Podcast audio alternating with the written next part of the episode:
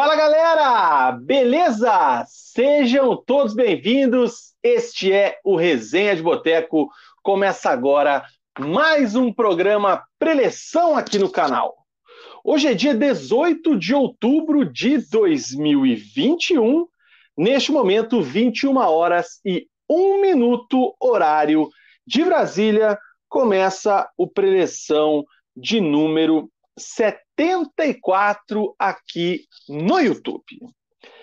Peço a todos, por gentileza, que deixem o seu like, você que está chegando agora para acompanhar esse Resenha de Boteco, esse programa pré-eleição, deixa o seu like já, por gentileza, fortalece o movimento, fortaleça os ousados para que a gente consiga chegar em mais aparelhos pelo mundo, em mais celulares, em mais notebooks, em mais tablets, em mais é, fones de ouvido, enfim, aonde você assiste, aonde você ouve o resenha, não me importa, o que importa é que você está conosco, então, por gentileza, deixa o seu like aí também. Se você já é inscrito no canal, muito obrigado. S2 coraçãozinho para ti, esse aqui, ó, coraçãozinho.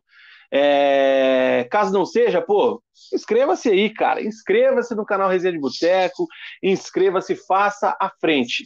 Cogite também tornar-se membro do canal, que ajuda bastante o resenha a crescer e a se manter e a se desenvolver.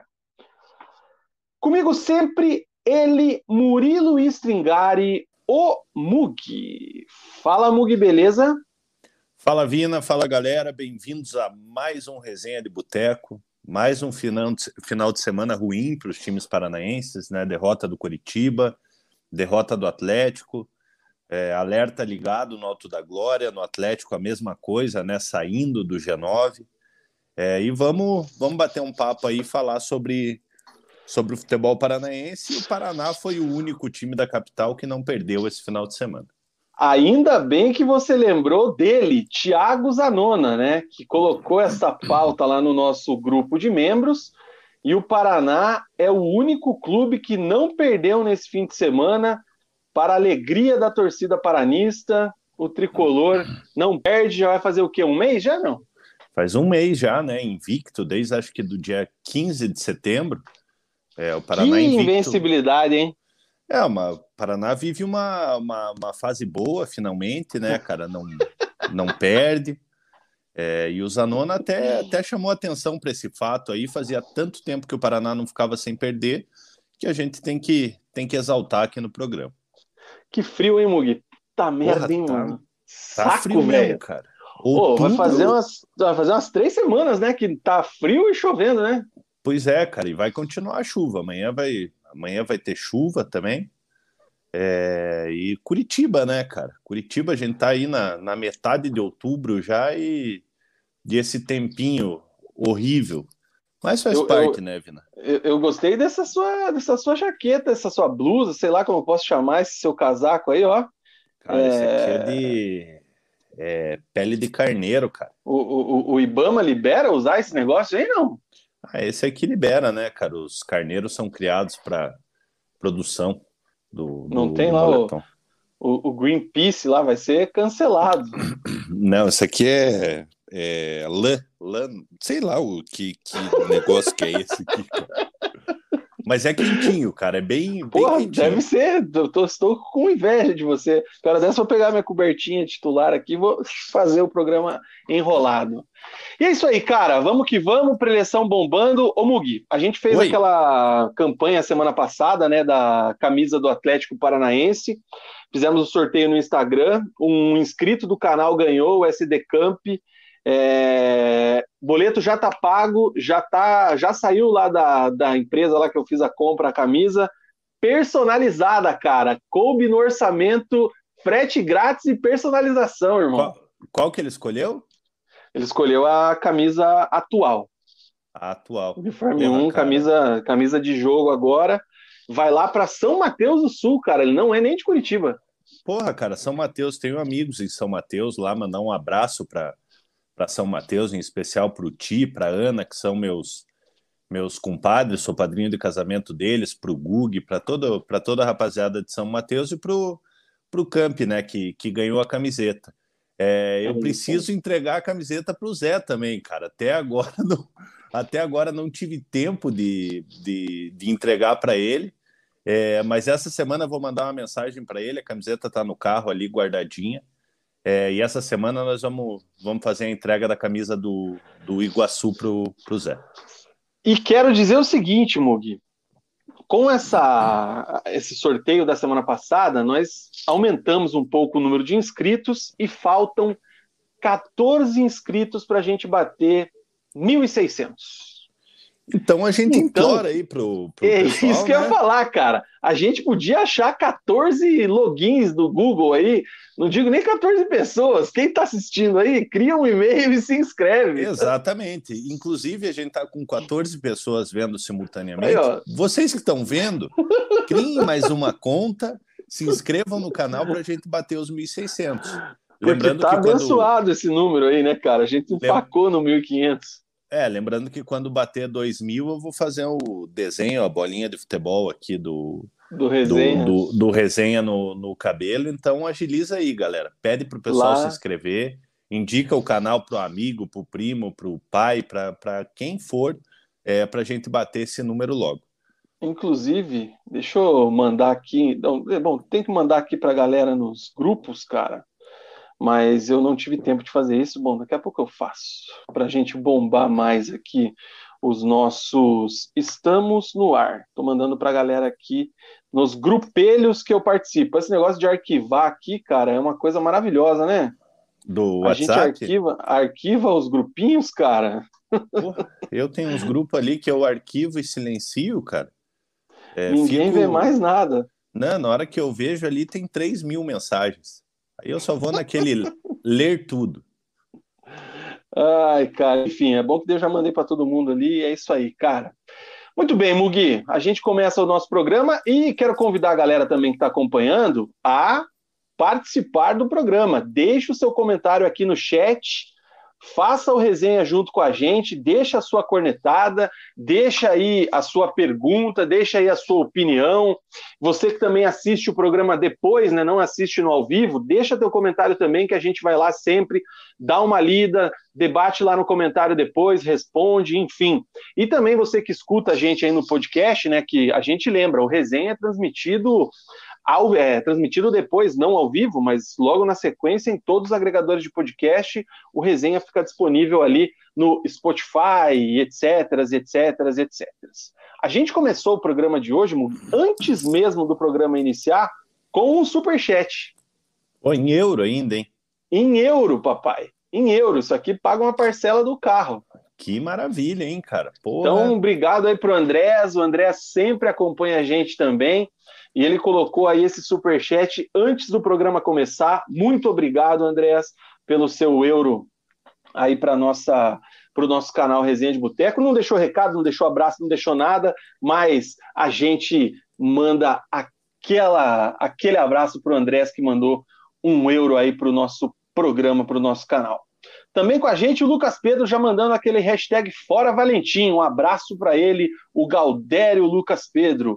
O um Guilherme Sete, um abraço para ele também, o Sete que fez o que eu falei agora há pouco, não viu o programa ao vivo semana passada, foi lá nos comentários, deu a sua opinião e a gente trocou uma ideia com ele por lá. Vini FCA também está com a gente. Paula Rocha, boa noite, Paulinha. Gustavo Moros, ou Moros, como é que fala sobre o nome dele, Mug? Sabe dizer, não? Mros. Mros. Mros. Salve, ousados! Pergunta para vocês: tem como ser feliz torcendo para os times da capital? Bela pergunta. Bela pergunta. É complicado, hein, cara? Como diria Avril Lavigne, complicated. Acho que o torcedor que, como a gente falou no, no, no, no, no início do programa, o torcedor que está menos puto esse final de semana é o do Paraná, né? É... Então, realmente está complicado para o Coritiba e para o Atlético. É, os dois times oscilando muito no momento crucial da temporada, né? É, e tá difícil ser feliz torcer para esses dois times. É isso aí, cara. O... Falando em times da capital, quero mandar um abraço para Leandro Requena, que esses dias falou ali no grupo que somos heróis por manter o resenha, porque fazemos um conteúdo para todos os times da capital. Não é assim aquele conteúdo direcionado, né, que só uma torcida Sim. tem. Ele considera a gente herói por conseguir fazer um programa semanal, repercutindo, trabalhando aqui com os times, com os jogos, com tudo que acontece, com essa bagunça aí dos nossos clubes, com esses belíssimos resultados. Então, um abraço, Leandro Requena. Um dia estará aqui presente com a gente, seja por live, seja presencial, mas eu queria muito um dia colocar Requena no ar aqui. Ia ser legal, cara. Ia ser legal de ver o, de ver o Requena aqui participar de um bate-papo. Ele que é um grande coxa branca, né? Você falou do Requena, eu lembrei do Sérgio Belo, cara. O Sérgio Belo fui pegar uma costela ontem. É, hum. Ele tava, ele tava lá no, tava lá no costelão do, do Alto da 15 ali, tá, tá magrinho, graças a Deus. Sérgio Belo, que é VP do Conselho do Paraná Clube. Depois que entrou para o Conselho, sumiu das redes sociais Curiosa a postura de Sérgio Belo. O Gustavo Dias manda aqui um boa noite para a galera. Já está no alto da glória para dar suporte para o Coritiba. O futebol está precisando de mais confiança depois do confiança. A gente fala do bloco do Coxa daqui a pouco também. Rafael Abete está com a gente dizendo que o casaco do Mug é um casaco TED. Não sei o que se trata. É, é de urso. Ah, entendi. O Ademar, olha aí, ó. Jefferson Mota, boa Grande noite, ousados. Fazia tempo que eu não via ele aqui, hein? Tava sumido mesmo, hein? Boa noite também para Vitinho, dizendo que Wanda Icardi está solteira. Bora para cima.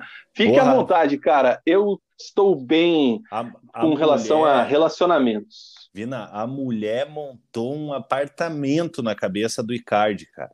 Você eu perdi post... essa, velho. Cara, vi. ela, ela postando a foto, assim, ela postou uma foto da mão dela, é, falando é, a minha mão fica mais bonita sem aliança.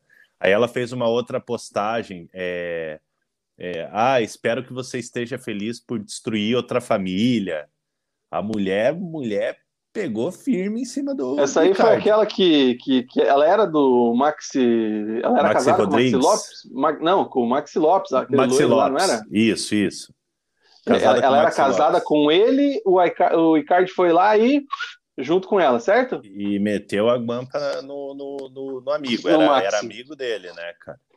Que fase! Aí, aí furou o olho do, do, do Max, o Max deve estar tá dando risada agora, né, cara? E o Icardi, ele não treinou ontem, é, e muito provavelmente vai ficar fora do jogo da, da, da Champions League por conta disso. Ok, ok. O Faversani está com a gente, boa noite para ele. Muletinha, Luiz Moleta. Fala galera, bora ganhar aquela camisa? Ô Muletinha, meu querido patrocinador de sorteio. Sorteio foi no programa da semana passada. Ô louco, Moleta, a não ser que ele queira dar mais uma, né? É, pode, pode bancar mais uma. Faz aí uma aposta. Se o Atlético passar pelo Flamengo, a gente já desafia aí ao pagamento de uma nova camisa aí, Muletinha. Já essa aí acho que mais complicadinha de sortear, mas vamos que vamos. Vitor Emanuel está com a gente também, perguntando do Morínigo, a gente fala daqui a pouco. Boa noite para o Fernando Souza. Para o Sete, tá feliz, o Atlético está em uma final e outra semi, preocupado, mas feliz. E o Alex Fernandes também dizendo aqui com relação ao Coritiba que precisa vencer o Sampaio para não se complicar na briga pelo acesso. E eu vou passar aqui o cronograma do resenha de hoje do nosso, no nosso preleção, Mug. Como a gente sempre faz, abriremos o programa falando de quem jogou por último. Quem jogou por último foi o Furacão, foi o Atlético, né? Jogou contra o Fluminense. Depois, na sequência, a gente fala de Coritiba na Série B, que perdeu para o Vasco no sábado, certo? Certíssimo, Vina. Antes da gente começar falando do Atlético, você sabe o que, que a gente faz, né, cara? A gente passa pelo tabelão da Série A, cara. Deixa eu compartilhar aqui a tela. Tá rolando uma pelada nesse momento do Campeonato Brasileiro, né? Tá, tá 1 a 0 para São Paulo, 8 minutos, 9 minutos de, de jogo, Volpe sendo atendido agora. O gol foi do Caleri, que está no meu cartola. Só Esse é ele é fera, fez hein? gol no meu time por enquanto. Toca no Caleri que é gol. 27 rodada, Campeonato Brasileiro, começou no sábado, a Chapecoense perdeu para o Fortaleza lá na Arena Condá por 2 a 1 O América Mineiro empatou com o Bahia em 0 a 0 Já no domingo, o Palmeiras bateu o Inter por 1 a 0 no Allianz Parque. Na Arena da Baixada, o Atlético perdeu para o Fluminense por 1 a 0. Grêmio bateu o Juventude por 3 a 2. Ceará e Red Bull Bragantino ficaram no empate em 2 a 2 lá no Castelão. No domingo também o Atlético Goianiense venceu o Atlético Mineiro por 2 a 1. O Flamengo empatou com o Cuiabá em 0 a 0 e também Esporte Recife e Santos ficaram no 0 a 0. Como o Mug falou, neste momento está rolando São Paulo e Corinthians. Como é que é o nome do clássico? É Majestoso, né? Majestoso, isso. Majestoso, 1 a 0 para o São Paulo neste momento, gol de Caleri, o atacante argentino. Neste momento, a classificação do Brasileirão tem o Atlético Mineiro na liderança com 56 pontos e 26 jogos. O segundo é o Flamengo com 46 pontos e 24 jogos. Fortaleza é o terceiro com 45, Palmeiras é o quarto com 43. Bragantino é o quinto com 42 e o Corinthians, permanecendo o resultado de momento lá de São Paulo e Corinthians, fica na sexta colocação com 40 pontos. O Atlético, com o resultado do fim de semana, perdeu duas posições, foi a 30, ficou com 34 pontos e está na décima colocação. Foi ultrapassado aí pelo Fluminense e também pelo Cuiabá.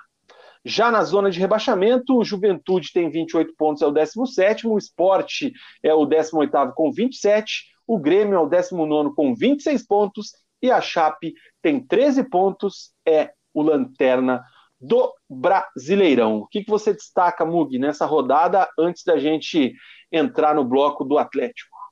Vina, eu destaco o Cuiabá, cara. O Cuiabá mostrou que é possível sim segurar o Flamengo. O Flamengo é, tirando ali a, a, ausência do Arrascaeta e do, do Isla, é, foi com o time titular para esse jogo. O Rodrigo Caio, acabou, acabou poupado, é, mas o setor de ataque ali tinha Gabigol, Michel, que vem, que, o Michel que vem, vem jogando muito bem, é, Everton Ribeiro retornando da, da, da seleção, Andréas, Thiago Maia, é, e o Cuiabá ele conseguiu segurar o Flamengo. É, o Flamengo no primeiro tempo não conseguiu dar um chute no gol, é, no segundo tempo deu uma melhorada, mas o Cuiabá conseguiu segurar o ímpeto do, do Flamengo e que sirva de exemplo de exemplo para o Atlético, né? É, eu espero que, que o Alberto Valentim tenha visto visto esse jogo. É, a maneira como o Cuiabá se portou diante do Flamengo no Maracanã foi impecável def defensivamente, conseguiu arrancar um empate contra o contra o todo poderoso Flamengo. O, eu tava vendo um vídeo, cara, do Pedrinho no Seleção Sport TV hoje, ele colocando lá, ele conseguiu pegar uma imagem lá. Os 20 jogadores de linha estavam num espaço equivalente a de uma quadra de futsal no campo do Maracanã ontem, o Cuiabá fechadinho contra o Flamengo. E, cara, é impressionante a quantidade de jogadores num curto espaço dentro do campo. Bela análise de Pedrinho que é um excelente comentarista, um dos melhores. Não, e parabenizar os jogadores por terem, por terem cumprido toda, toda essa função tática designada pelo, pelo Jorginho, né, Vina? É, isso mostra que o Jorginho tá com o time na mão, o Cuiabá vem surpreendendo aí, tá em, em nono na, na tabela. É um time que entrou para não cair, é, inclusive se falava lá no Mato Grosso que era um time que, que a, a ideia era se manter na primeira divisão, é, e a gente está conseguindo ver que, que dá para galgar alguma coisa a mais, né? É, talvez até, quem sabe, uma vaga numa Libertadores, aí se virar um G9. É, o Cuiabá está no bolo, está na briga aí, e seria muito especial para o futebol mato-grossense o Cuiabá, na sua estreia na, na, na Série A, conseguir uma vaga para a Copa Libertadores. Se conseguir uma vaga para a Sul-Americana, também está de bom tamanho. Créditos para Thiago Zanona no grupo de membros do Resenha agora. Derrotas como visitante no Brasileirão. Cuiabá, uma. Sim. Lembrando que semana que vem, Cuiabá vai até o Mineirão enfrentar o Atlético Mineiro, o Galo, que perdeu nesta rodada. Certo, Mug? Certíssimo, Vina. É isso aí, cara. Eu já vou entrar direto com o banner do Atlético. Deixa eu só dar uma passada aqui nos comentários. Uh, blá, blá, blá, blá, blá. Começando aqui com Leandro Cardoso. Fala, meus amigos, chegando aqui para dizer hashtag fora Alberto. O comentário do Leandro reverbera com grande parte da torcida atleticana que ontem foi à Arena da Baixada, né, ali dentro daquela liberação da prefeitura, e viu o Alberto poupar vários titulares visando esse jogo de quarta-feira contra o Flamengo pela Copa do Brasil. Recebeu o Fluminense e saiu derrotado por 1 a 0, gol contra do Zé Ivaldo, um lance infeliz do zagueiro Zé Ivaldo e uma falha gritante do goleiro Santos, que foi um dos poucos titulares ali que esteve em campo. E desta feita, o Atlético perde mais uma. O Alberto Valentim está cada vez mais queimado com a torcida atleticana e o Atlético não consegue galgar mais posições na tabela, na tabela do Campeonato Brasileiro. O que é que você achou do jogo, Mug? Como é que você viu aí esse Atlético do Alberto, esse time misto do Furacão, frente a esse Fluminense aí do técnico Marcão, que venceu o jogo por 1 a 0 Pina, óbvio que é cedo de falar um fora Valentim, né? O Valentim chegou agora na, na, no, no, time do Atlético, são quatro jogos, uma vitória, duas derrotas e um empate, né? O empate contra o Lanterna é, da competição, Chapecoense, que, que vem muito mal na, na competição. Obviamente que o início não é nada promissor, né? É, mas são apenas quatro jogos, então, então acho que tem que ter um pouquinho de paciência, pero no mucho. É, o porquê? O Valentim ele poupou é, é, grande parte do, do, time titular ontem. É, ele foi com o Bissoli é, para o jogo porque o Bissoli já atuou pelo Cruzeiro, não pode disputar a, a Copa do Brasil na quarta-feira. O Richard e o Christian estão suspensos na, na quarta-feira, então ele utilizou os dois. O Christian, apesar de ser de ser considerado um reserva né, nesse time do, do Atlético, é, teoricamente, ele substituiria o Richard na partida de quarta-feira, então foi para o foi pro, pro confronto. O Atlético, no primeiro tempo, dominou praticamente o, o primeiro tempo, essa é a realidade. É, logo aos três minutos, numa roubada de bola do, do, do Richard, ele dá no, dá no Bissoli, o Bissoli bate, o goleiro faz uma boa defesa. Aos 18, outra saída, saída de bola errada do Fluminense, o Christian rouba, dá para o Pedro Rocha, toca para o Christian, o Christian finaliza para uma boa defesa do, do Marcos Felipe, goleiro do, do Fluminense. Aos 29, a primeira oportunidade do, do Fluminense. É um chute da intermediária do André, onde o Santos faz uma defesa segura, é, acaba, acaba encaixando a bola ali em, em dois tempos. É, e aos 33, o lance do gol, né, Vina? É o Fluminense tocando a bola ali no setor de meio de campo, na intermediária, invertem a bola para o Samuel Xavier, é, o Samuel cruza e o Santos falha. O Santos ele tira a mão da bola na, na saída. É, o Zé Ivaldo não estava nem esperando a bola. É, o Zé Ivaldo está ali no movimento, subindo ali, fica muito difícil de, de, de você alterar o teu movimento no ar. É, e a bola acaba batendo na, na cabeça do Zé Ivaldo e entrando. É, lógico, é, o Zé Ivaldo fez o gol contra, mas para mim a falha de fato foi do Santos. O Santos eu não consegui entender como que ele tirou a mão da bola. Eu acho que até o próprio Zé Ivaldo, na hora que viu que o Santos saiu, ele esperava que o Santos desse um tapa na bola. É, e o Fluminense acaba abrindo o placar, mesmo com o Atlético estando melhor no, melhor no jogo. É, aos 38, o Atlético vai para cima do, do, do, Fluminense, um lindo lançamento para o Pedrinho. O Pedrinho cruza o Bissoli, faz a parede para o Pedro Rocha o Pedro Rocha, frente a frente com o goleiro, bate no canto, o goleiro faz uma linda defesa. Ali poderia ter mudado o, o panorama do jogo, né? O Atlético empatando é, no finalzinho do, do primeiro tempo, com certeza voltaria de outra maneira para o segundo, segundo tempo. No intervalo começa as besteiras de Alberto Valentim. As Valentim, Valentinizes. As valentinices. Foi aí. O valentinismo que... está embaixo. É aí que o torcedor do Atlético tem razão em relação ao, ao Valentim. O Valentim ele tira o Christian, o, o Richard no intervalo. Ele na coletiva ele falou que o Richard pediu para sair porque não estava se sentindo bem. Coloca o Márcio Azevedo de cabeça de área, de volante. É, a gente já viu o Márcio Azevedo jogando como ponta. Ele é lateral lateral esquerdo de de origem. origem. E, o, e o Valentim acaba colocando ele de volante, que não deu para entender bulhufas de nada. É, o, o, jogo o jogo continua ali num, num, o Atlético cai muito de produção com essa com, com essa alteração. É só que o Fluminense começa a gostar do jogo. Aos 22, o André novamente bate o Santos espalma, uma batida da intermediária, mais uma vez, o Atlético não dando o abafa, o Santos acaba, acaba fazendo a defesa. E os melhores, os melhores momentos do, do segundo tempo ficaram para o finalzinho do jogo. Aos 42, o Kelvin, é, que atuou no lugar do Marcinho, né, poupado, cruza o Christian, cabeceia fraquinho na mão do, do Marcos Felipe. Aos 48, já nos acréscimos, numa falta cobrada pela, pela lateral ali, o Manuel entra sozinho. Seu também. Manuel! Seu Manuel, o, o, Zé, o Zé Ivaldo acaba não acompanhando ele, o Manuel acaba dando uma pichotada na bola chutando para fora. E aos 51 minutos, a melhor chance do Atlético.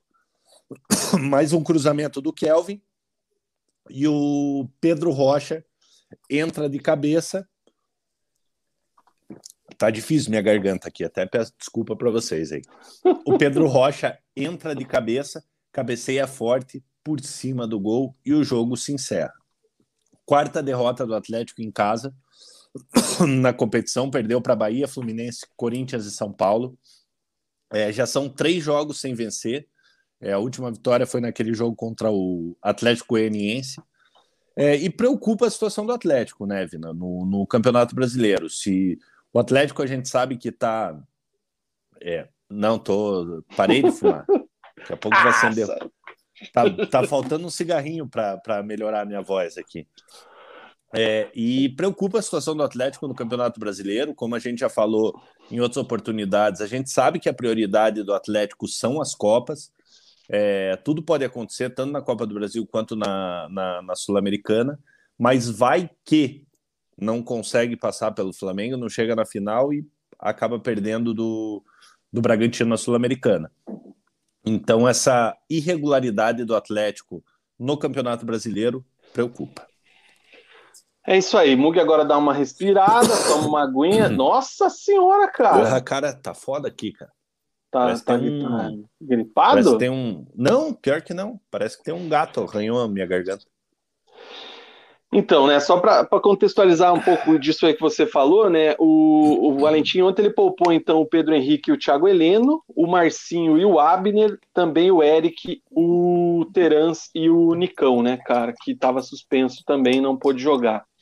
Dessa forma, ele começou naquele 3-4-3, 3-5-2, 3-6-1, aí você escolhe como você quer chamar aí, amigo resenhete inscrito, e o time se porta bem, né? O time cria algumas jogadas, o time chega, o Pedro Rocha perde um gol ali, que muito mérito do goleiro, enfim. É... E aí o que assusta o torcedor atleticano, eu acho que é realmente o que ele fez no, depois do intervalo, cara, porque ele desmonta o time que, que ele tinha montado com umas alterações totalmente sem pé nem cabeça, né, cara? Sim. E eu não falo nem a questão, lógico, o Márcio Azevedo de volante, a gente já já você falou disso muito bem e é o que mais chama atenção. Mas o, o nosso querido Portuga, o Antônio Oliveira, que, que esteja bem aí é, lá em Portugal, acho que ele deve ter voltado para lá. É, um abraço para ele, inclusive. É, ele chegou a colocar o Márcio Azevedo de, de volante algumas vezes também. Agora e de não ponta também. se era ele ou se era o pequenino Lazzaroni que estava no banco, mas ele chegou a ser utilizado assim. Eu acho que o Azevedo realmente não, não, não deve ter mais preparo físico para jogar de lateral, e daí os caras dão um jeito de colocar ele de volante ali, mas volante corre muito também, cara. Enfim. Sim. Só que aí ele pega e tira o Nicolas Hernandes e coloca o Jaderson. Ele tira o Eric, coloca, ele tira o Pedrinho que estava jogando pela ala esquerda, pela esquerda. e coloca o, o Eric. Aí ele tira o Carlos o, Eduardo. Aí manda o Márcio Azevedo para a esquerda. Para a esquerda. Ele, ele fez uma bagunça, ele fez uma salada ali, cara, que nem, sei lá. Não tenho que, não, não lembro assim algum treinador que fez mais ou menos o que ele fez, né? É, somando a isso, a gente tem a questão técnica, né, a dificuldade técnica de alguns jogadores. Aquele vídeo do passe em profundidade do Carlos Eduardo na direita, aquilo ali, cara. Vina, mas eu vou fazer uma. Eu vou. Não, não tem defesa. Não, não, não vou deixar. Cara, eu vou, vou tentar defender o Carlos Eduardo. Para, nossa, velho. É, na cabeça dele, o Kelvin tinha passado, cara. Sério.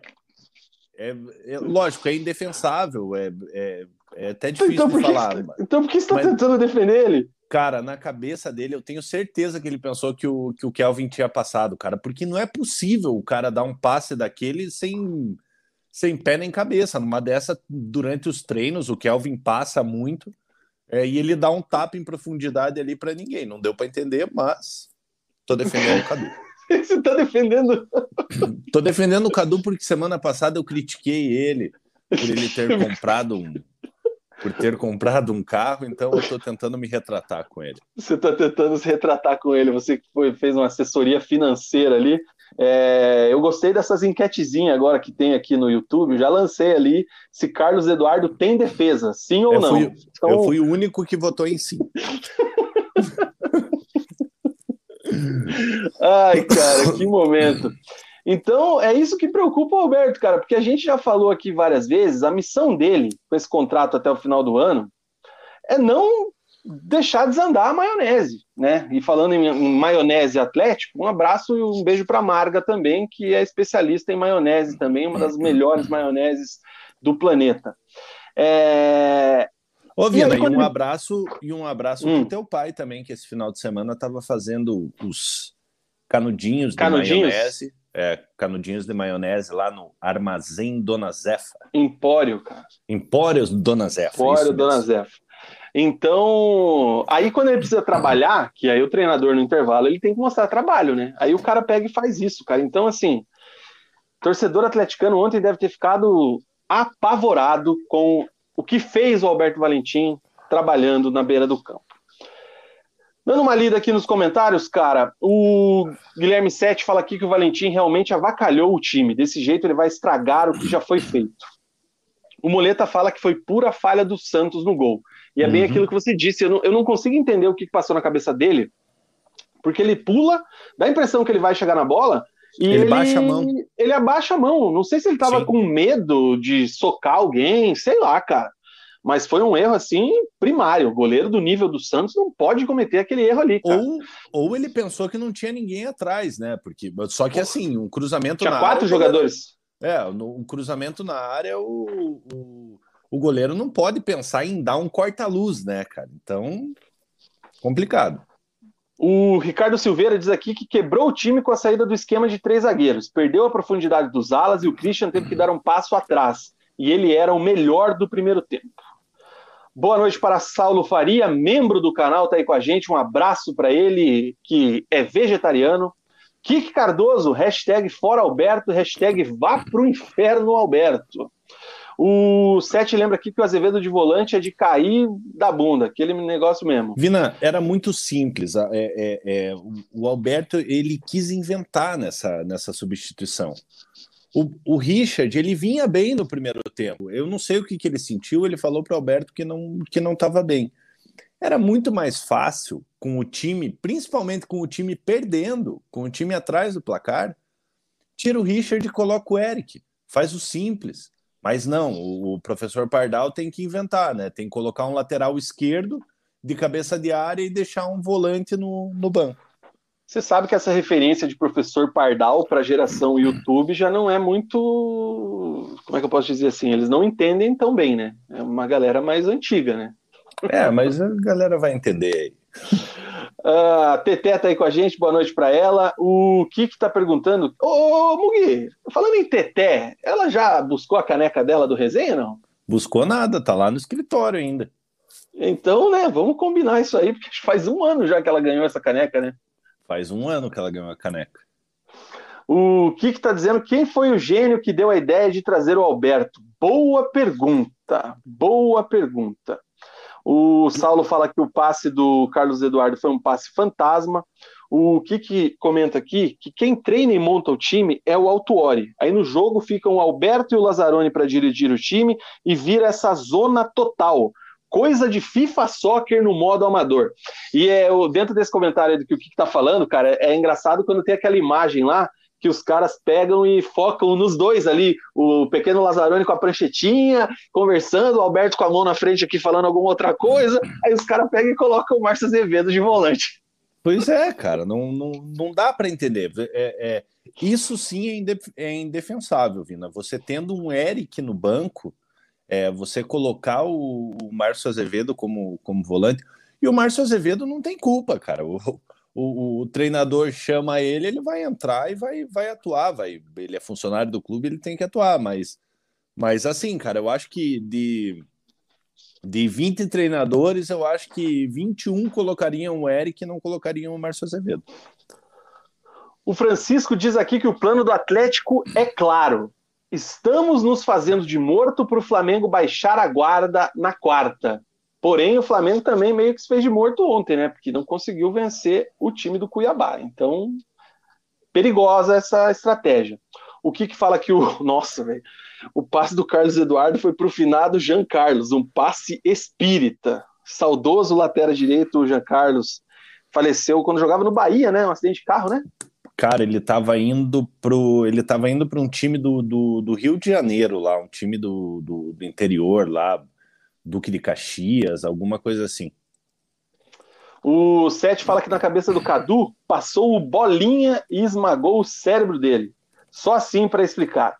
Já o Leandro Cardoso falou que o Cadu jogou no ponto futuro, tão futuro que não tinha ninguém. O Saulo quer canudinhos de maionese, dizendo que é sacanagem realmente e é porque você não experimentou os do meu pai ainda, cara. O que, fala que o contrato de experiência para técnico de futebol de primeira divisão no país pentacampeão do mundo, se contar lá no exterior, acham que é piada. Vitinho lembra quem? Bicho alto para quarta. Vamos ver outra postura do Atlético. Em relação a Valentim, vão esperar tomar um pau ou ter um extra-campo igual em Cuiabá. Vina, só corrigindo aqui, o Jean Carlos ele era de Duque de Caxias, ele estava no Vila Velhense do Espírito Santo. Boa o SD Camp, que é o cara que ganhou a camisa no sorteio da semana passada, hein? Um abraço, SD Camp. Falando no começo da live, tua camisa já está a caminho, cara. Hora que chegar lá, faz aquele escarcel nas redes sociais lá, manda no grupo, e ele que virou membro, né? Depois que ganhou uma camisa no sorteio oficial, se não virasse membro, eu não ia mandar uma camisa para ele, cara. o Alex Fernandes pede Fica Valentim. O Zanona fala que o Renato Gaúcho ontem tirou o Gabriel e deixou o Mikael em campo. E depois colocou o Gustavo Henrique de centroavante contra o Cuiabá. Bem lembrado. Colocou o zagueirão de atacante. Uh, superchat. Hein, Vina, Mas... só, só uma Diga. lembrança. É, não sei se o torcedor do Atlético vai lembrar, mas o Renato Gaúcho colocou o Fran Sérgio de atacante aqui no. Lembro. Aqui no Atlético. Então não é novidade o Renato Gaúcho utilizar um jogador ali de de defesa e colocar como, como centroavante. E não teve aquele outro que colocou o Manuel de atacante também? Era o. Não foi o Miguel Angel? O Miguel Angel Portugal, né? Foi. Colocava o Manuel de, de atacante. O Manuel não é lateral direito, verdade. Isso aí, cara. Rafael Aberto diz que muita gente pensando e pouca gente jogando. Santos não tinha que pensar se tinha jogador atrás, Cadu não tinha que pensar que o Kelvin passou. O Camp fala que foi o Altuori que está com preguiça de treinar o time, pegou o primeiro que apareceu. O Valentim deve ter se oferecido de novo, igual aquela outra vez. Lucas Pedro lembra que tinham três jogadores que não aprovariam o senhor Alberto Valentim. São eles Nicão, Thiago Heleno e Santos. É... O Leandro lembra aqui se alguém lembra do Pablo de lateral, cortesia de Juan Carrasco. Eu lembro, Na e se eu não me engano, quando o Pablo foi emprestado para o Figueirense, ele foi de lateral também, né? Isso, inclusive na, na, na Série B que o Atlético, que o Atlético subiu, é, o Pablo foi muito bem de lateral, cara. O Pablo foi muito bem de lateral. Eu lembro que uma vez eu encontrei o Pablo na ali onde era o Café de la Musique, cara, e daí ele estava nessa época como como, como lateral e eu perguntei para ele, né? Eu falei, porra, cara, tá jogando lateral, sempre jogou de, de atacante na base dele. Ele falou, ah, pois é, cara, não, não gosto, mas fazer o quê, né? Pelo menos estou jogando. Eu tava entre, entre os 11. O Pablo, ele ia bem de lateral, cara. Pablo Madrid, né? Companheiro de Cristiano Ronaldo lá no Real Madrid B, mas deu um chutinho com o Gajo. Apelidado é... de Pablo Sem Gols no São Paulo. O Gustavo Dias disse que os jogadores do Atlético jogam conforme a premiação. O Brasileirão já era para o elenco. Genizão, falei que chegava mesmo atrasada. Boa noite, boa noite para Jennifer Sacerdote. Importante é e chegar, o... importante é nos, nos acompanhar aqui, né, Vina? Isso mesmo, cara. E o Camp pergunta se na quarta vamos ter o general na ponta direita. Esse é o gancho que eu precisava para falar dessa partida de quarta-feira, Atlético e Flamengo pela Copa do Brasil. Seja o que Deus quiser para a torcida atleticana, com esse momento que o clube vive, nessa competição que é, o azar no sorteio, né, cara? O Atlético pegou lá aquele chaveamento do Flamengo. O jogo é na Arena da Baixada às 21h30. E o Atlético tem três desfalques, como a gente já falou um pouco ali no bloco do jogo contra o Fluminense, né? O Christian e o Richard estão suspensos e o Bissoli está inelegível, pois ele jogou pelo Cruzeiro. E aí. Pô, inele... Inelegível foi bonito, hein? Gostou, né? Essa Gostei. só quem joga Championship Manager vai entender. O... E aí fica a dúvida de quem vai entrar no lugar do, do Richard, né? Seria, na teoria, o Christian, que também está suspenso. Então a gente imagina, junto com o pessoal do ge.com, né, do Globoesporte.com, que o Citadini deve ser o eleito para ocupar essa vaga ali do Richard. Mas correm por fora Márcio Azevedo, que é volante, Nossa, né? Cara. Ele não vai Também fazer, pode né? aparecer por ali o Fasson e o Nico Hernandes, né? Que são zagueiros, mas também atuam como volantes. É, na questão do Bissoli, o Renato Kaiser, o inimigo do abraço, o inimigo do gol, deve ser efetivado também no ataque. Então, a provável escalação atleticana para essa quarta-feira tem Santos no gol, Pedro Henrique, Thiago Heleno e Zé Ivaldo, Marcinho, Eric, Citadini e Abner, Terans, Nicão e Renato Kaiser, este o time de Alberto Valentim barra Paulo Autuori para a partida de quarta-feira. E aí, Mug? Pina, assim, a gente sabe que o, o Flamengo é amplo favorito no, no confronto, né? O Flamengo aí tem o melhor elenco do Brasil, apesar de estar em, em segundo no Campeonato Brasileiro, é, e tem empatado com, com o Cuiabá. É, se você for analisar elenco por elenco, o Flamengo é, é muito favorito. É, mas futebol tudo pode acontecer, cara. A gente viu ontem aí o Cuiabá segurando o Flamengo, é, competições de mata-mata às vezes geram surpresas, né? É, pode ser que, que o Atlético faça um bom resultado aqui e consiga segurar o Flamengo no, no Maracanã. É, eu já falei dez vezes aqui, é, o Atlético em, em 2019 eliminou esse Flamengo, lógico, que era um Flamengo um Flamengo diferente, mas já era um Flamengo estrelado, já tinha Gabigol, já tinha Rascaeta, já tinha todo, todos esses jogadores lá. É, e o Atlético conseguiu a classificação, o Atlético conseguiu eliminar o Flamengo. Lógico, é outro momento. Aquele time do Atlético também era muito melhor do que, do que o time que o Atlético tem hoje. É, mas é futebol, Vina. Tudo pode acontecer. É, o Flamengo, com certeza, é, vai vir com tudo também aqui na, na, Arena da Baixada. A gente sabe que, que o Flamengo, aonde joga, ele, ele acaba indo para cima. O Renato, ele ele não é aquele treinador bundão que, que fica esperando, ainda mais com o time que tem, né? É, e tudo vai depender nesse confronto aí do, do primeiro jogo, cara. É, o Atlético tem que jogar com muita cautela nesse jogo contra, contra o Flamengo, quem sabe conseguir um resultado bom e, como eu falei, ir para o ir Maracanã lá e jogar fechadinho e conseguir a classificação.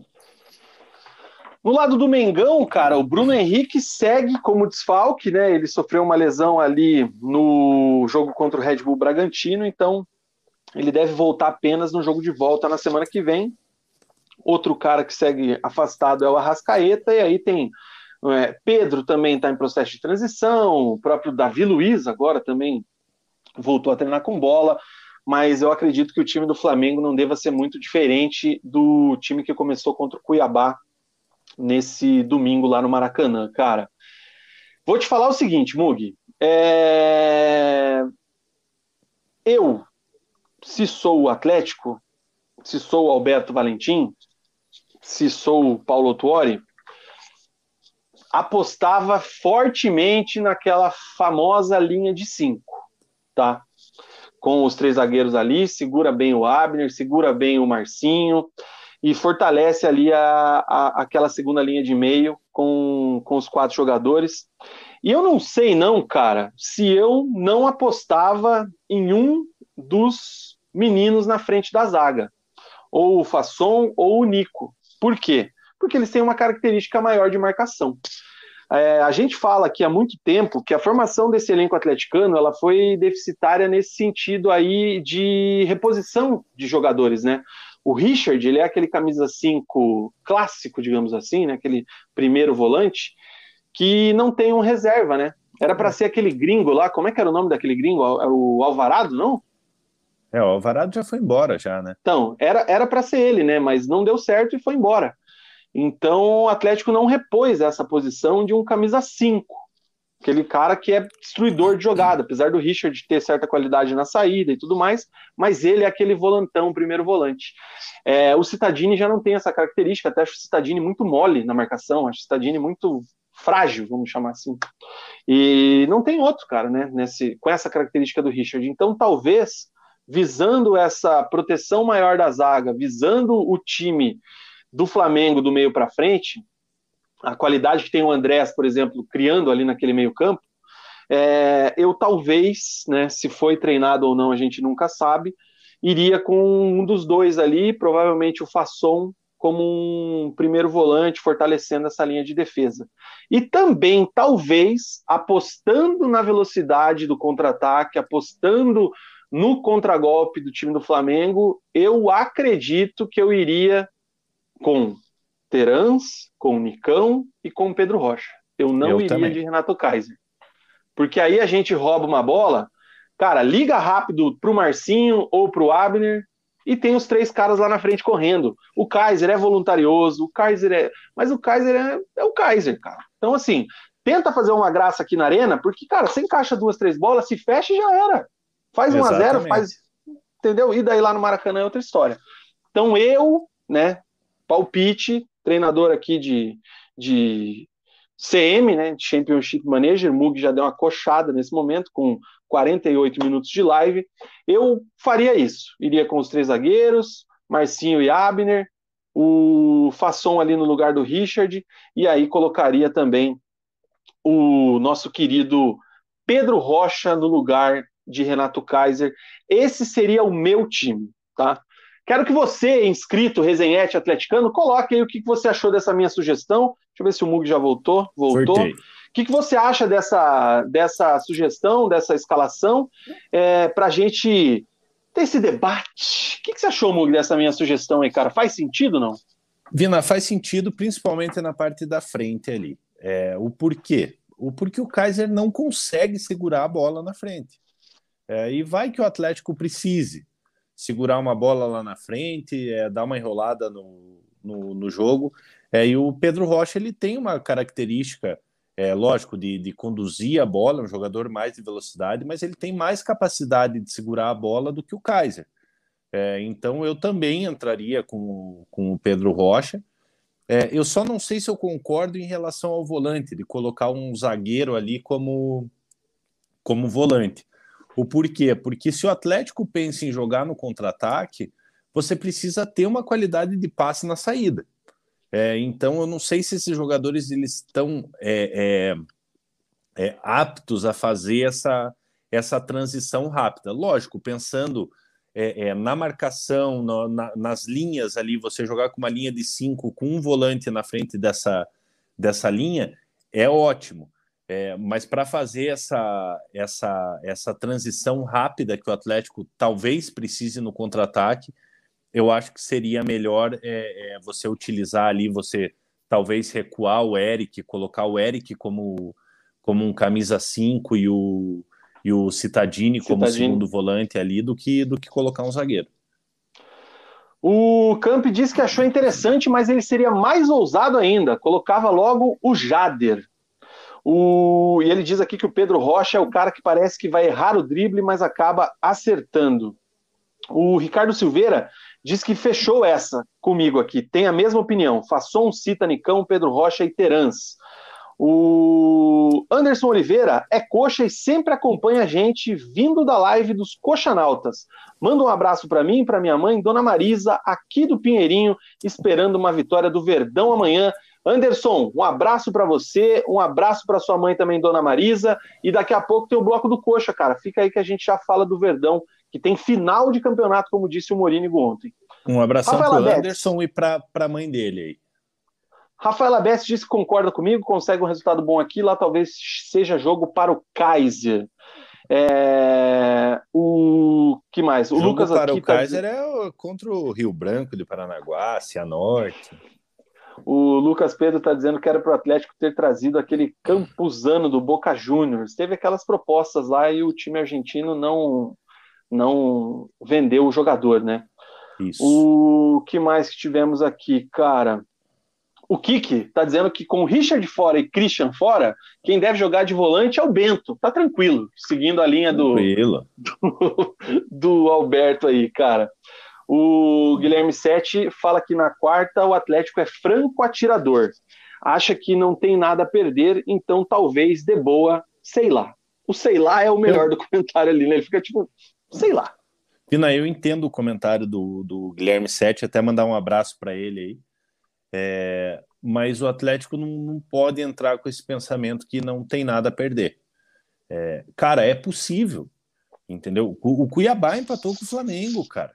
É, o Atlético já eliminou o Flamengo em 2019, então é possível, cara. É, o, o, o time do é, é, a competição, a Copa do Brasil ali, a gente sabe que, que a, a, a vontade do jogador num, num torneio, numa, numa Copa do Brasil, num jogo decisivo, é, em num, num, campeonato brasileiro aí de pontos corridos onde o time vem oscilando, ela mu muda muito. É, lógico, respeitando toda a qualidade do, do, do Flamengo, que é o favorito, é, mas eu acho que é possível sim, cara. Eu acho que o, o, Atlético não pode entrar com esse pensamento de que não tem nada a perder, porque aí acaba perdendo, entendeu? É, eu acho que o Atlético tem que fazer um jogo praticamente perfeito para conseguir um, um, bom resultado, mas sim, é possível. Se se puede.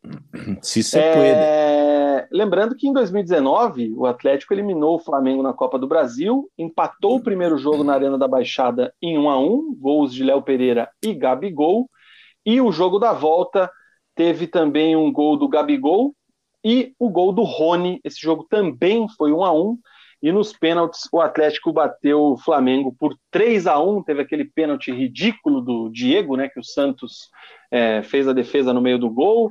E o Bruno Guimarães fazendo o gol de Minerva ali, né? O gol que eliminou o Flamengo naquele momento. O Jorge Jesus tinha acabado de chegar, né? E aí o, a comemoração lá teve os jogadores do Atlético fazendo o, o muquinho o lá Gabigol, no Gabigol é. e tudo mais e tal. Então, assim, o retrospecto é bom, cara. Eu acho que. Se. Cara, o problema é o momento, cara. O momento e o banco, enfim. Vamos ver. É isso aí. Quero só completar o serviço desse jogo, Mug, que os ingressos estão à venda desde hoje pela manhã. 150 inteira, 75 a meia. A liberação de 50% do estádio, então a capacidade máxima, de acordo com o que libera, com o que tem a arena, seria de 21 mil e poucos torcedores, 21.176. Não tem torcida visitante, então serão só torcedores do Atlético na arena. É... O Atlético fez um convênio com um exame, então, com um exame, com um laboratório para fazer o exame, né? O exame está ficando 50 reais para sócio, 60 para não sócio. O exame tem validade a partir de hoje, 21h30.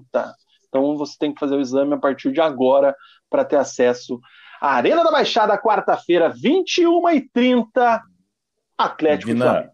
Tem um comentário aqui do Francisco WW, se você puder colocar aí. Cadê? Temos que lembrar que quarta tem torcida, nossas chances aumentam muito. É esse? É esse. Ou não, né, cara? Ou não, porque no momento que, que, que vive o Atlético, nessa, nessa oscilação da torcida pegando no, no, no pé do Valentim, é, às vezes acaba atrapalhando. A gente sabe que a, a força da, da, da, torcida do Atlético é enorme dentro da, dentro da, da arena, é, mas a gente está tá voltando, as torcidas estão voltando aos poucos ao, aos estádios, é, e a gente já está vendo que os jogadores estão sentindo um pouco essa pressão, é, porque ficaram um ano e pouco sem jogando sem torcida, é, e, e tem jogadores sentindo essa pressão. Então, eu acho sim que, que, que, a torcida ela pode empurrar o time, pode pode ajudar, mas ela também pode atrapalhar no momento no momento complicado. E isso a nível nacional, né, Mugi? A nível a nacional. Veio, isso... o, o, o, Fred, por exemplo, fez vídeo no Instagram dele lá pedindo para a torcida do Fluminense não criticar os jogadores durante o jogo, né? Umas duas semanas Sim. atrás. É, dentre outros, né? A gente teve a treta do Luiz Adriano esses dias, com o Daverson tendo que apaziguar, cara. Imagina. Pois é. Então, é uma coisa que eu não imaginei que fosse acontecer, cara. Sabia? Falando assim, nesse âmbito de, de, de nível nacional, né? E deve ser também, né? Por todo o planeta bola aí. Mas eu, eu não imaginei que, que, os caras fossem sentir tanto assim essa questão. Eu, eu esperava que o torcedor fosse chegar sem paciência. Isso eu já imaginei. Sim. O cara ia chegar puto porque ele tá puto em casa. Então Sim. ele quer muito xingar ao vivo. Então ele vai xingar Sim. por qualquer erro de passe. Agora, o jogador não, né? O jogador não tá sentindo, então eu não esperava que os caras fossem sentir dessa forma. Pina, só que assim, né? Um jogador como o Fred, por exemplo, pedir pra torcida não vaiar, pô, o Fred é, é experiente, cara. Ele sabe como, como funciona o futebol.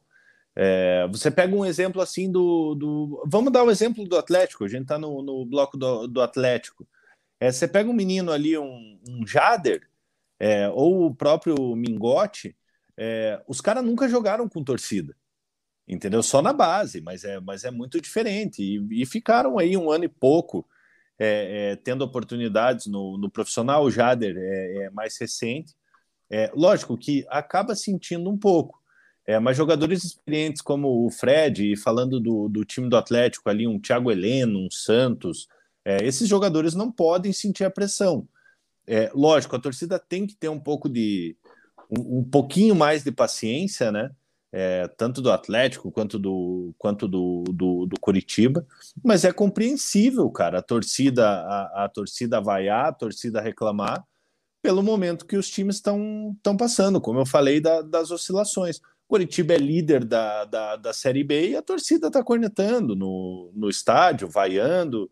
É, o Alberto Valentim, no primeiro jogo com torcida, já foi chamado de burro. É, então, então, assim, cara, eu acho que o futebol é isso. É, graças a Deus as coisas estão voltando, voltando ao normal. É, e eu acho que a torcida tá, tem todo o direito de, de cobrar. Rafaela Betts está bêbada mesmo não podendo beber, dizendo que Kaiser é melhor que Gabigol.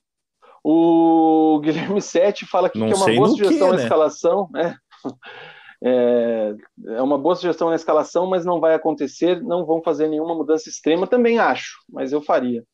É, o Alex disse que Kaiser só dá dor de cabeça, o Camp pergunta com relação a jornais colados por todo o vestiário. É, o Sete lembra daquele jogo lá da ida, que teve os gols anulados, né? Foi 4 a 1 para o Atlético, o juiz validou apenas um gol. Lucas Pedro estará na arena fazendo o exame, então estará lá na quarta-feira também. A diz aqui que só na teoria terão apenas torcedores do Atlético, porque na prática é, a gente Vina, sabe eu, que eu inclusive eu tenho um amigo que é que é flamenguista, flamenguista doente assim, é, e ele postou um, um, print assim que ele que ele comprou o ingresso. Então vai ter torcedor do Flamengo infiltrado também. Se eu não me engano, eu dei uma lida, é só o anel inferior, né, que está liberado, né? Não está liberado o anel superior da arena. Então, se realmente tiver aí quase esses 20 mil pessoas, duvido que sejam os 20 mil torcedores, mas essa galera infiltrada aí, que se cuide, hein, cara, porque se... é perigoso, hein? Pina, você é a favor da liberação do anel ou não?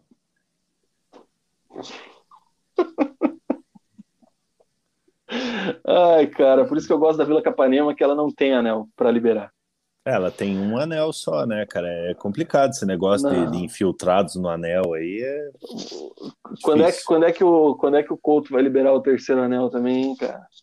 Ah, Marcelo Gomes está dizendo aqui que os ingressos foram todos vendidos. Eu não vi isso aí, não, cara. Se foi, então já estou desatualizado. mas ingressos, diz aqui o Marcelo, foram todos vendidos, praticamente todos flamenguistas que compraram. Rapaz do céu. É... O Arturo Adiala, se não der espaços, o time deles desestabiliza. Deu para ver ontem mesmo. Faltou Sim. criatividade ali, tanto que o Renato Gaúcho apelou para zagueiro de atacante, né? E aí eu achei um sarro, né, cara? Só assim, um parênteses, né? Os caras criticando o, o, Renato Gaúcho, assim, meu Deus, que pobreza, tal, tal, tal, tal, tal, tal. Ninguém lembra que há 10 anos atrás o Guardiola já fez isso com o Piquet, quando era Sim. técnico do Barcelona. É, mas aí o Guardiola, né? Então. Vina, e, e outra corneta coisa. Corneta imprensa. Do, em cima do, do, do comentário do Arturo Ayala, Ayala, que foi um grande zagueiro, né? É, argentino. É, cara, o, o Gabigol, eu acho ele um, um baita jogador, um baita, um baita centroavante. É, mas é impressionante como ele, como ele se desestabiliza mesmo quando a marcação é, é forte em cima dele e quando as coisas, como as coisas não é, é não vem dando certo para ele durante o jogo. É, ele é um baita de um artilheiro e tal, é, mas ontem dava para ver que ele estava visivelmente irritado porque as coisas não estavam acontecendo e a defesa do Cuiabá não dava, não dava espaço para ele. Então o Atlético tem que fazer essa mesma coisa. É isso aí, cara. que mais? TR, fim dos jogos, São Paulo 1, Corinthians 0, Vila Nova 0, CRB 0. Esse jogo era importantíssimo para o Coritiba, a gente fala daqui a pouco também.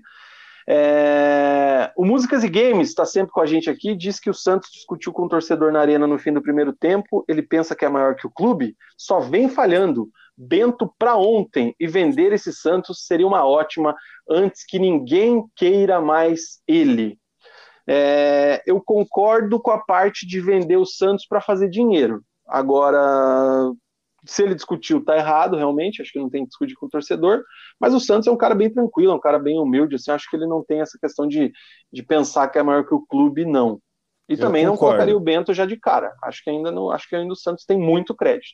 Eu concordo, Vina, e o Santos é um cara que eu admiro mais fora de campo do que dentro de campo, ele faz algumas ações é, muito bacanas aí com, com, com pessoas é, é, que, com, em situações de rua, é, então, são coisas que são pouco faladas, pouco divulgadas. É, a gente sabe que, que ele faz de, de coração mesmo. É, então, o Santos é um cara até estranho. Não, não cheguei a ver essa, essa, essa discussão dele com, com o torcedor, mas é, é, é, me soa estranho, porque, porque ele é um cara é a questão tranquilo. Da, é a questão da pressão, né, cara? Às vezes é. é que não tá, não estava acostumado. Aí, aí a gente põe um pouco de pimenta aqui na conversa. O Lucas Pedro já vai contra o que disse aqui o Músicas e Games, né? Já tem gente pedindo o Santos na reversa, na reserva.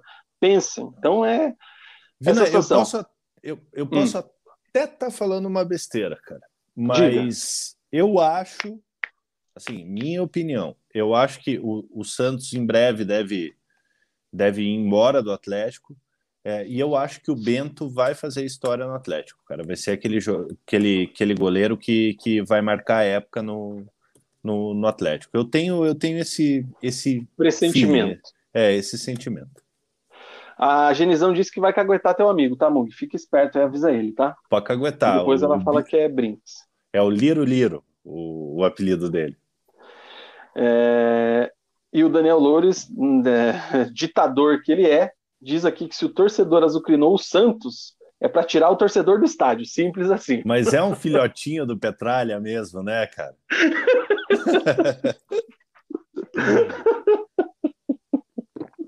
Ai, cara, o Daniel é retardado, mano. Filhotinho do Petralha. Por favor, se retire aqui do meu estádio, você não pode xingar o meu goleiro. É isso aí, cara. Ai, ai. Para fechar o último. Vantagem o último destaque aqui do Atlético. O Atlético está nas quartas de final ali do Brasileirão Sub-20, jogou hoje à tarde lá no CT do Caju, no mini estádio, contra o São Paulo do técnico Alex. Alex. E empatou em 1 a 1 né, cara? Depois de uma falha da defesa ali, o Atlético saiu perdendo e no segundo tempo o Rômulo, atacante de qualidade do Atlético, é... fez um golaço ali, deu um chapéu no goleiro após um maravilhoso passe de João Pedro Então o Atlético empatou e vai agora para o segundo jogo aí para ver se classifica ou não frente ao São Paulo. São Paulo que vem muito bem, Vina. E a última do Atlético aqui, o Atlético sagrou bicampeão paranaense feminino, né? É, com, é um campeonato com quatro times. É, o Atlético venceu os três jogos, então não, é, é, são jogos ida e volta, e pela, pela combinação os outros times é, não alcançam. O Atlético tem o Toledo, o Imperial, e tem mais um time que agora, agora me, me fugiu da cabeça. Uma campanha é, irretocável, são 18, 18 gols em, em três jogos, só tomou um, então parabéns para as meninas aí que se sagraram bicampeãs paranaenses de futebol. Como é que é o apelido do, do time feminino do Atlético, cara? Tem um tem um furacão, tem elas têm um, um apelido carinhoso assim, agora não lembro. Mas enfim. Putz, pior que não, pior que não sei. Parabéns para as jogadoras do Atlético Paranaense. Que é treinada pela, pela Rosana, né? Que, que, que foi atleta da, da, da seleção brasileira por muitos anos, zagueira. É, e também parabenizar ela pelo, pelo trabalho. O Camp está dizendo que pode ser as. Oh, acho que é, se é o Camp ou o SD Camp. Tem, é as gurias do, do Furacão. É isso aí. Então, tá feito o registro aqui. Parabéns para elas que usam aquela, usaram aquela camisa rosa, né? Que foi lançada isso. agora, bonita aquela camisa lá, legal. Uhum. E é isso aí, cara. Futebol feminino forte é o que queremos aí para sequência, certo? Certíssimo, Vina. Tá certo, garotinho. Certíssimo. Hoje eu tô, hoje eu tô, hoje eu tô radialista, cara. Hoje Você sempre tá, empolgado. tá, na verdade. Sério? Às vezes Sim. não, às vezes eu tô meio bêbado e tal. É isso aí. Ô, Mugi, agora, cara, chegou aquela hora que eu vou torcer para que dê tudo certo, porque temos que fazer a propaganda da Kilt Barbearia e torcer para não travar a propaganda, cara, porque senão eu vou reclamar lá com o nosso amigo que cobra em dólar é, esse programa aqui. Então, vamos ver se vai dar certo. Manda ver que eu vou fazer um xixizinho.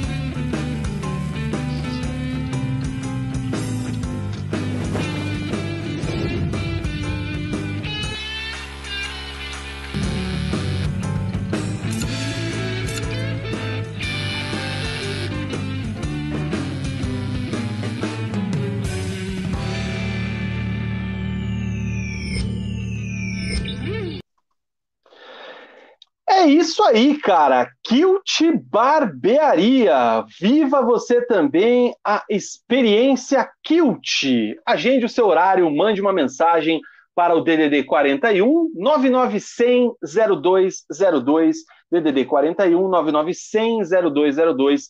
Agende também o seu horário para fazer barba, cabelo e bigode lá na Kilt Barbearia. Kilt Barbearia que também está de portas abertas para que você vá lá tome o seu chopp, deguste um bom aperitivo, deguste aquele torresmo de rolo sensacional com limãozinho, meu amigo, aquilo ali levanta até defunto, amigão. Aquilo ali é sensacional. Tem também aquela porção de fritas kilt com 22 temperos, tem mesa de sinuca, mesa de pôquer, jukebox, tem a TV para você assistir o jogo do seu time. Enfim, cara, Experiência Kilt é uma experiência completa para você se divertir e para você viver momentos magníficos, espetaculares, inenarráveis. Quem também tem benefícios lá na Kilt são os inscritos do canal Resenha de Boteco. Você que é inscrito do canal, chega lá na Kilt, fala que é inscrito e você tem direito a double de chopp Pilsen Vosgeral. Pede um, toma dois, gelado, colarinho no ponto, coisa linda. Se você é membro do canal, você é aquele cara que investe na gente, você tem mais benefícios ainda. De segunda a quarta-feira você tem 50% de desconto nos serviços de barba, cabelo e bigode. Caso você vá em outro dia, você tem direito a um chopp na faixa. Ah, tá em horário de trabalho, não pode beber, tá dirigindo, enfim, não tem problema. Troque o seu chopp por uma porção de fritas kilt e deguste esta maravilhosa iguaria da culinária da Kilt Barbearia. 41 0202, 41 0202, Avenida Senador Souza Naves, 674, em São José de los Pinhales. Melhor barbearia do sul do mundo, né, Mugi? Você tá no mudo, cara. Aí, agora sim. Melhor do mundo e eu tô precisando ir lá, cara. Preciso ir lá, mas. Cara, eu já tô querendo ir lá de novo já para dar um tapinha aqui e tudo mais. Enfim, apesar de o cabelo tá bem, faz só duas semanas que eu fui, mas. Nossa, o meu tá, o meu tá gigante já.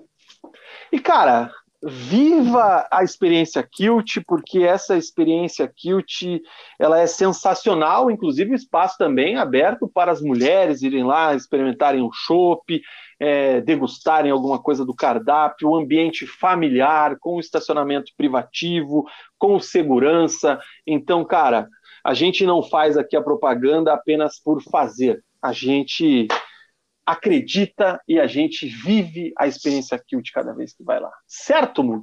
Certíssimo, Vina. Eu recomendo. Recomenda. E tem também aqui o nosso querido troféu Barba, Cabelo e Bigode, oferecimento da Kilt Barbearia, que a gente dá aí aos destaques do mês. Estou repaginando o troféu para fazer uma coisa mais dinâmica. Então, nesse mês de outubro, aguardem novidades. Certo? Certíssimo, Vina. Que momento, hein, cara? Eu gosto de fazer a propaganda da Kilt porque me dá água na boca. O Zanona está elogiando aqui o vocabulário, cara. Inelegível, âmbito, inenarrável. O homem está inspirado hoje. Muito Não, agradecido tá... aí, Zanona. Tá demais hoje. É, e eu quero também mandar um abraço para o Camp, que ele está assistindo o programa com dois acessos, cara, um no PC e outro no celular. Isso que é inscrito e membro e resenhete que faz valer o negócio. Já que ele ganhou a camisa, agora ele tem que fazer isso aí por um bom tempo. Pô, nem, nem eu me aguento tanto, cara. É, é isso aí, cara. Ai, ai, vamos falar de quem tá numa situação um pouquinho mais complicada, Mugilov? Vamos, vamos falar vamos, do. Vamos, vamos falar do Verdão do Alto da Glória, que a situação tá crítica. É, mudei aqui o nosso querido template, então coloco aqui para que você participe também do comentário. Quantos likes nós estamos, Mugi? Com 56. Vamos ver se a gente se a gente bate 60 aí em um minuto. Então você que está no então, não, não, é só quatro aqui, né, cara? Que a gente tá com 31 acessos simultâneos.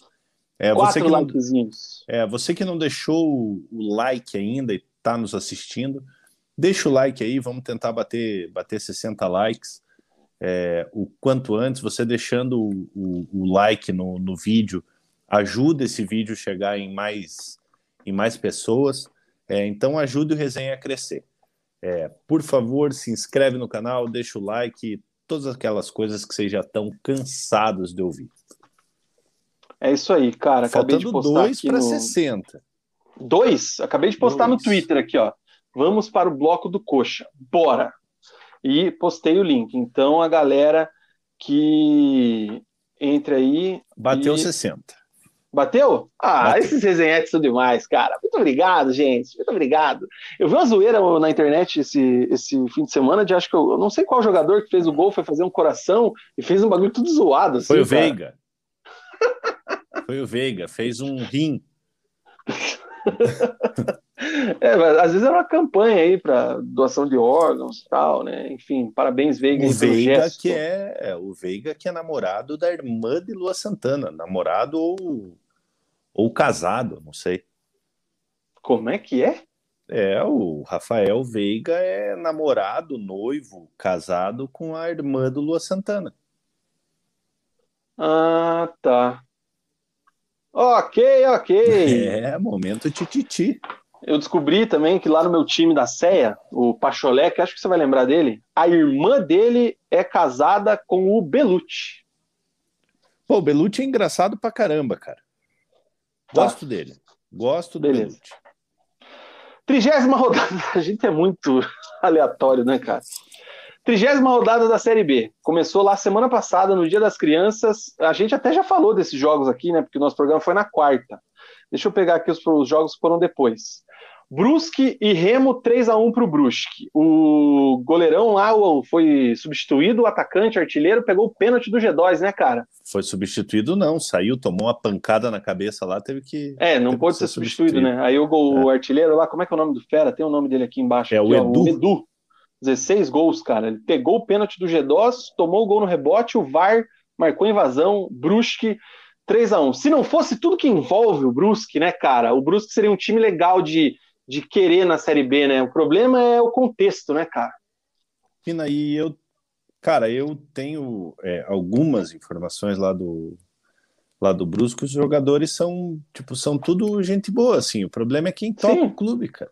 O problema é o contexto, né? É. Acho legal aquele campo, parece uma várzea, velho. Chuva, lama, um estádiozinho. Meu, aquilo ali é muito Série B. É um time que tem que ficar sempre na Série B. O problema é o contexto, né? Exatamente. Inclusive, o contexto vai derrubar o estádio vai fazer um estádio novo, né? Moderno e tal, enfim. Então. Vão fazer a. Vai ter a estátua da, da Havan lá. O CRB empatou com o Guarani em 2 a 2 o Goiás bateu o CSA por 3 a 1 o Brasil de Pelotas já no sábado ficou no empate com o Vila Nova, 2 a 2 Ponte Preta perdeu em casa para o Náutico, pelo placar de 3 a 2 O Vasco bateu o Coxa por 2 a 1 no sábado, tema desse bloco. Operário e Londrina 0 a 0 juro por tudo que é mais sagrado que tentei assistir esse jogo, mas, cara, sem condição, que chatice. E Confiança 3, Havaí 1. É... Aí tivemos agora, já abrindo a 31 rodada, um jogo de extrema importância para o Coritiba, que era essa partida entre Vila Nova e CRB. O CRB ficou no empate com o Vila 0 a 0. E por que, que é muito importante? Pela questão da classificação que é a informação que eu trago agora para você, Resenhete. O Coritiba é o líder da Série B com 54 pontos. Porém, entretanto, todavia, está a dois pontos do Botafogo, que tem 52. O Goiás é o terceiro com 51, três pontos atrás do Coritiba. O Havaí é o quarto com 50. O CRB, que já jogou agora nessa rodada, ficou no 50. Então ele não entrou no G4 e manteve essa distância de quatro pontos do Coritiba. Então, Diminuiu, na verdade. É, é, mas ainda está quatro pontos, né? Então, é uma distância de uma rodada, vamos colocar assim. A gente olhando o cenário do, do Verdão, é, não ganhando de ninguém, a questão da água da, do quinto lugar vai subindo, mas beleza, ficou com quatro pontos de distância. O Vasco é o sexto com 46 pontos. É, Guarani é o sétimo com 46 e o CSA é o oitavo com 45. Eu acho que para aqui, cara. Não sei se Náutico ainda está na briga ali, enfim, mas nono com 44. Cruzeiro é o 12 com 39. O Operário, cara, 35 pontos, é o 15 colocado. Londrina, já na zona, ainda na zona de rebaixamento com 31, 17. Vitória, 29, 18. Confiança, 28. E o Brasil de Pelotas com 20 pontos. Curitiba enfrenta amanhã o Sampaio Correia, recebe o Sampaio no Couto Pereira mas antes quero falar de sábado, né, Mug? Curitiba foi até São Januário, tentando a recuperação aí após aquele tropeço aqui contra o Cruzeiro. O Morínigo, quero que você me explique o que ele tentou fazer, na tua visão, no teu prisma. O fato é que o Curitiba perdeu para o Vasco por 2 a 1 Tivemos falha do Wilson, tivemos falha de marcação da zaga do Coxa, e o Curitiba perdeu por 2 a 1 para o Vasco. Vive um drama o torcedor alviverde ou não? Pina, lógico que, que é o pior momento é, do Coritiba nessa, nessa Série B. São quatro jogos sem vitória. A última vitória aconteceu no dia 25 do 9, é, já 20 dias atrás, aí mais de, de, de 20 dias atrás, quase um mês, contra o Guarani. Depois foram quatro jogos, né? dois empates, um empate contra o Confiança em casa, empate fora contra o Remo, derrota em casa para o Cruzeiro, uma derrota acachapante de 3 a 0 e agora essa derrota do essa derrota contra o Vasco. Seria natural perder perder para o Vasco um, um, resultado adverso na, na, na competição? Seria. É, o problema foi como foi. É, a primeira falha foi do Morínigo. É, o Morínigo é, teve que, que escalar o Johnny, né? Porque o William Farias acabou vetado é, porque estava com uma, uma virose, é, não podia contar com o, com o Salles, é, que seria o reserva imediato do, do William Farias, porque o Salles está com um desconforto no, no, no joelho, é, e ele acaba, acaba optando pelo Johnny, é, e na ponta direita ali fazendo aquela, aquela dobradinha que geralmente ele fazia no segundo tempo com o Natanael e o Igor ali na, no, no setor direito. Ele acabou colocando o Matheus Alexandre no lugar do Rafinha, na, na ponta, é, até para deixar o time mais defensivo, o time mais fechado. É, só que o Curitiba é o líder da competição, o Curitiba precisa pontuar. É, você não pode se acovardar para nenhum time nessa Série B se você quer subir, independente de ser o Vasco, o Cruzeiro ou qualquer outro time. É, o Curitiba é um dos maiores times dessa, dessa, dessa competição. Então o erro já começou por aí, né? É, e falando do jogo, o Vasco dominando desde o início da, da, da, partida, um ataque contra a defesa praticamente. Lógico, no início do jogo é o Vasco sem assustar muito, é, mas controlando as ações do, do jogo. E aos 18 minutos, o primeiro gol do Vasco, né? É, o Nenê faz a parede, o, o o Matheus Pet, acho, não, agora não lembro o nome do, do, do rapaz, chuta. O Wilson bate. É, Matheus Peck, alguma coisa assim. É, Gabriel Wilson Peck. Bate... Gabriel Peck, isso. É, o Wilson bate roupa, solta a bola no pé do cano, o cano abre o placar. Mais uma vez o Wilson falhando. É, já Frango, hein, velho? Essa foi feia, hein? Essa foi, foi acho que a... não sei se foi a pior da Série B, não, dele é, contra o Cruzeiro também foi feio, né? É, aquela do Giovani ali foi feio, mas enfim, mas essa a bola foi não, nele, cara. Não só do Giovani, o segundo gol do Cruzeiro também é, foi uma também, né? Também. Foi uma falha, uma falha bizonha ali. É, e o Wilson bate roupa, o Vasco abre o placar. É, o Morini, aos 38, vê a besteira que, que fez. O Curitiba não conseguia reagir, não conseguia é, ir para cima. É, ele saca o Matheus Alexandre ainda no primeiro tempo, coloca o Rafinha aos 38 minutos. Aos 42 minutos, é, o Natanael toma uma bola nas costas, o jogador do Vasco bate cruzado, o cano entra sozinho no segundo pau. Não sei se estava impedido ou não, mas o cano entra sozinho e acaba chutando na rede pelo lado de fora. É, poderia ser o segundo gol do, do, do Vasco ali. É, e para o segundo tempo, o Morínigo tenta corrigir mais uma vez, tirando o Johnny, colocando o Bochecha. O Coritiba tentou tanto trazer o Bochecha é, e o Bochecha não conseguiu se tornar titular desse, desse time do Coritiba. Mas entre ele e Johnny, eu prefiro o Bochecha, apesar do, do, do, Johnny ser um primeiro volante, é, são características diferentes. O, o, o Bochecha é um jogador é, mais de frente, um segundo volante. É, mas na atual situação, eu acho que daria para você recuar o Val ali como, como primeiro volante, colocar o Bochecha, é, ou colocar os dois na, na mesma linha ali para proteger a defesa, mas enfim. No início do segundo tempo, o Rafinha cruza uma bola, o Ricardo Graça é, acaba falhando, rebate a bola no pé do Léo Gamalho, o Léo Gamalho bate no cantinho do, do goleiro do, do Vasco, né? É que não foi o Vanderlei, o Diniz barrou o Vanderlei, né? O Vanderlei vinha vinha falhando, o Lucão Irregular. assumiu, é, assumiu a meta do, do Vasco. É, nesse momento eu falei, bom, agora o Curitiba vai se encontrar no jogo, né? Porque fez o gol ali com menos de um minuto do, do segundo tempo, mas não foi o que aconteceu, né, Vina? Não foi o que aconteceu. Logo aos três minutos, o lance mais polêmico do jogo, é, o jogador do Vasco ali, o lateral esquerdo, bate a bola cruzada. É, o Cano desvia a bola, a bola sobra para o Nenê nas costas do Biro. E o, o Biro faz o gol. Isso dois, três minutos logo. O Nenê é, faz logo, o gol. É, o Nenê faz o gol. É, logo após o Coritiba empatar, três minutos depois. A partir daí, é, o Vasco controla o jogo, Coritiba sem conseguir sem conseguir reagir. O Morínigo ainda fez algumas algumas alterações, colocou o Vagninho né, no lugar do Robinho aos 23 minutos, é, colocou o Totó no lugar do Igor Paixão aos 38 para tentar alguma coisa que não, não, não dá para entender, né? Mas, mas enfim. É importante o, o retorno do, do Vagninho, acredito que deva assumir a, a condição de titular já no próximo jogo. É, entrou durante, durante o jogo, porque precisa ainda de ritmo de jogo. É, mas a gente sabe da, da importância do Vagninho nesse, nesse elenco no, no momento. É, o Curitiba, aos 22 minutos, o Robinho ajeita uma bola, o Rafinha dá um chute horroroso, que a bola quase sai pela, pela lateral, lateral. Rafinha de frente para o gol.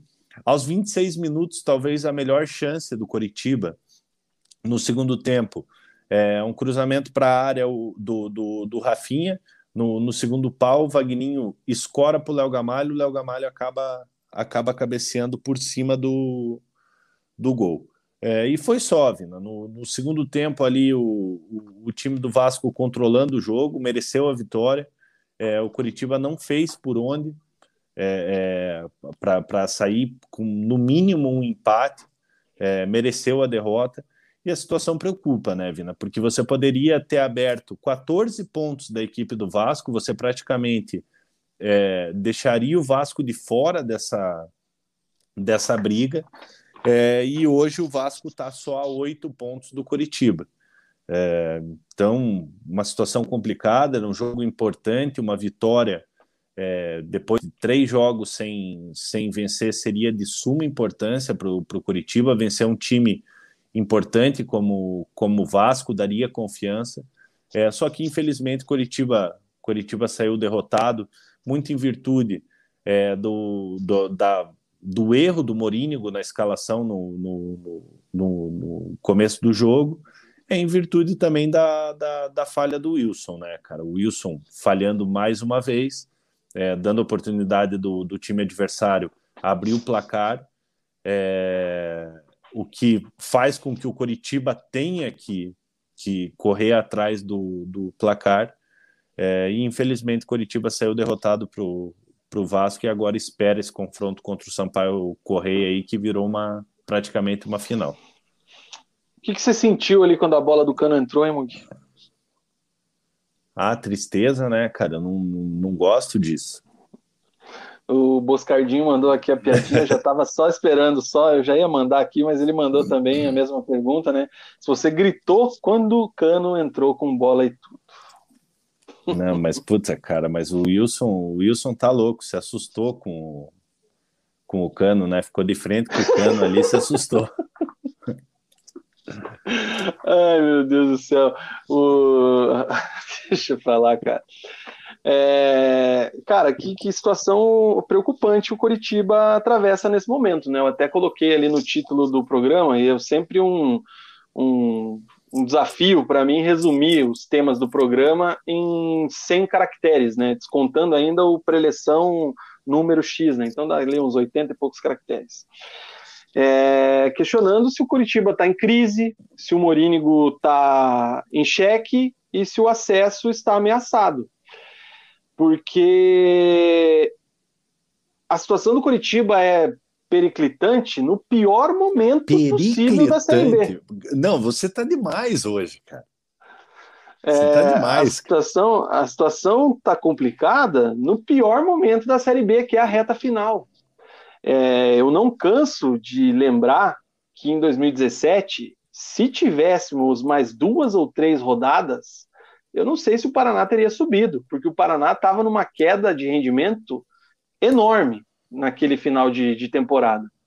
E o Coritiba, que veio conquistando bons resultados ao longo do campeonato, e nós sempre falamos aqui, com exceção daquele jogo contra o Brusque. Sampaio Correia, Brusque, no Couto Pereira, pela cor da, da camisa ali eu confundi. com exceção daquele jogo, não teve nenhuma outra partida que o Coritiba atropelou o seu adversário. Sim. O Coritiba foi efetivo, jogou bem, ganhou jogos fora de casa difíceis, teve lá aquela virada de chave lá contra o Vila Nova no primeiro turno, encontrou o 11 ideal, mas de alguns, sei lá, seis jogos para mais, né, para trás, Curitiba está numa queda muito complicada, um desempenho assim que vem deixando a desejar. Essa escolha do. Como é que é o nome do Fera? Do Matheus Alexandre. Alexandre. Eu juro que a hora que eu vi a escalação, eu fui dar uma, uma pesquisada para ver quem era ele, porque eu não lembrei dele de cara. Eu achei que era aquele menino que veio do Grêmio, mas não, não né? O lateral é direito que veio do Corinthians para substituição do nunca... Igor, né? Que foi embora. Que, que, nunca jogou no profissional do Corinthians. Então eu olhei assim, eu falei, cara, o Moringo tá malucaço. Apesar da gente já ter essa, essa ideia de que ele ama jogar com laterais acumulados, faz tempo que a gente fala, né? Lembra que ele colocava Sim. o Biro e o Romário, colocava o Igor e o Natanael.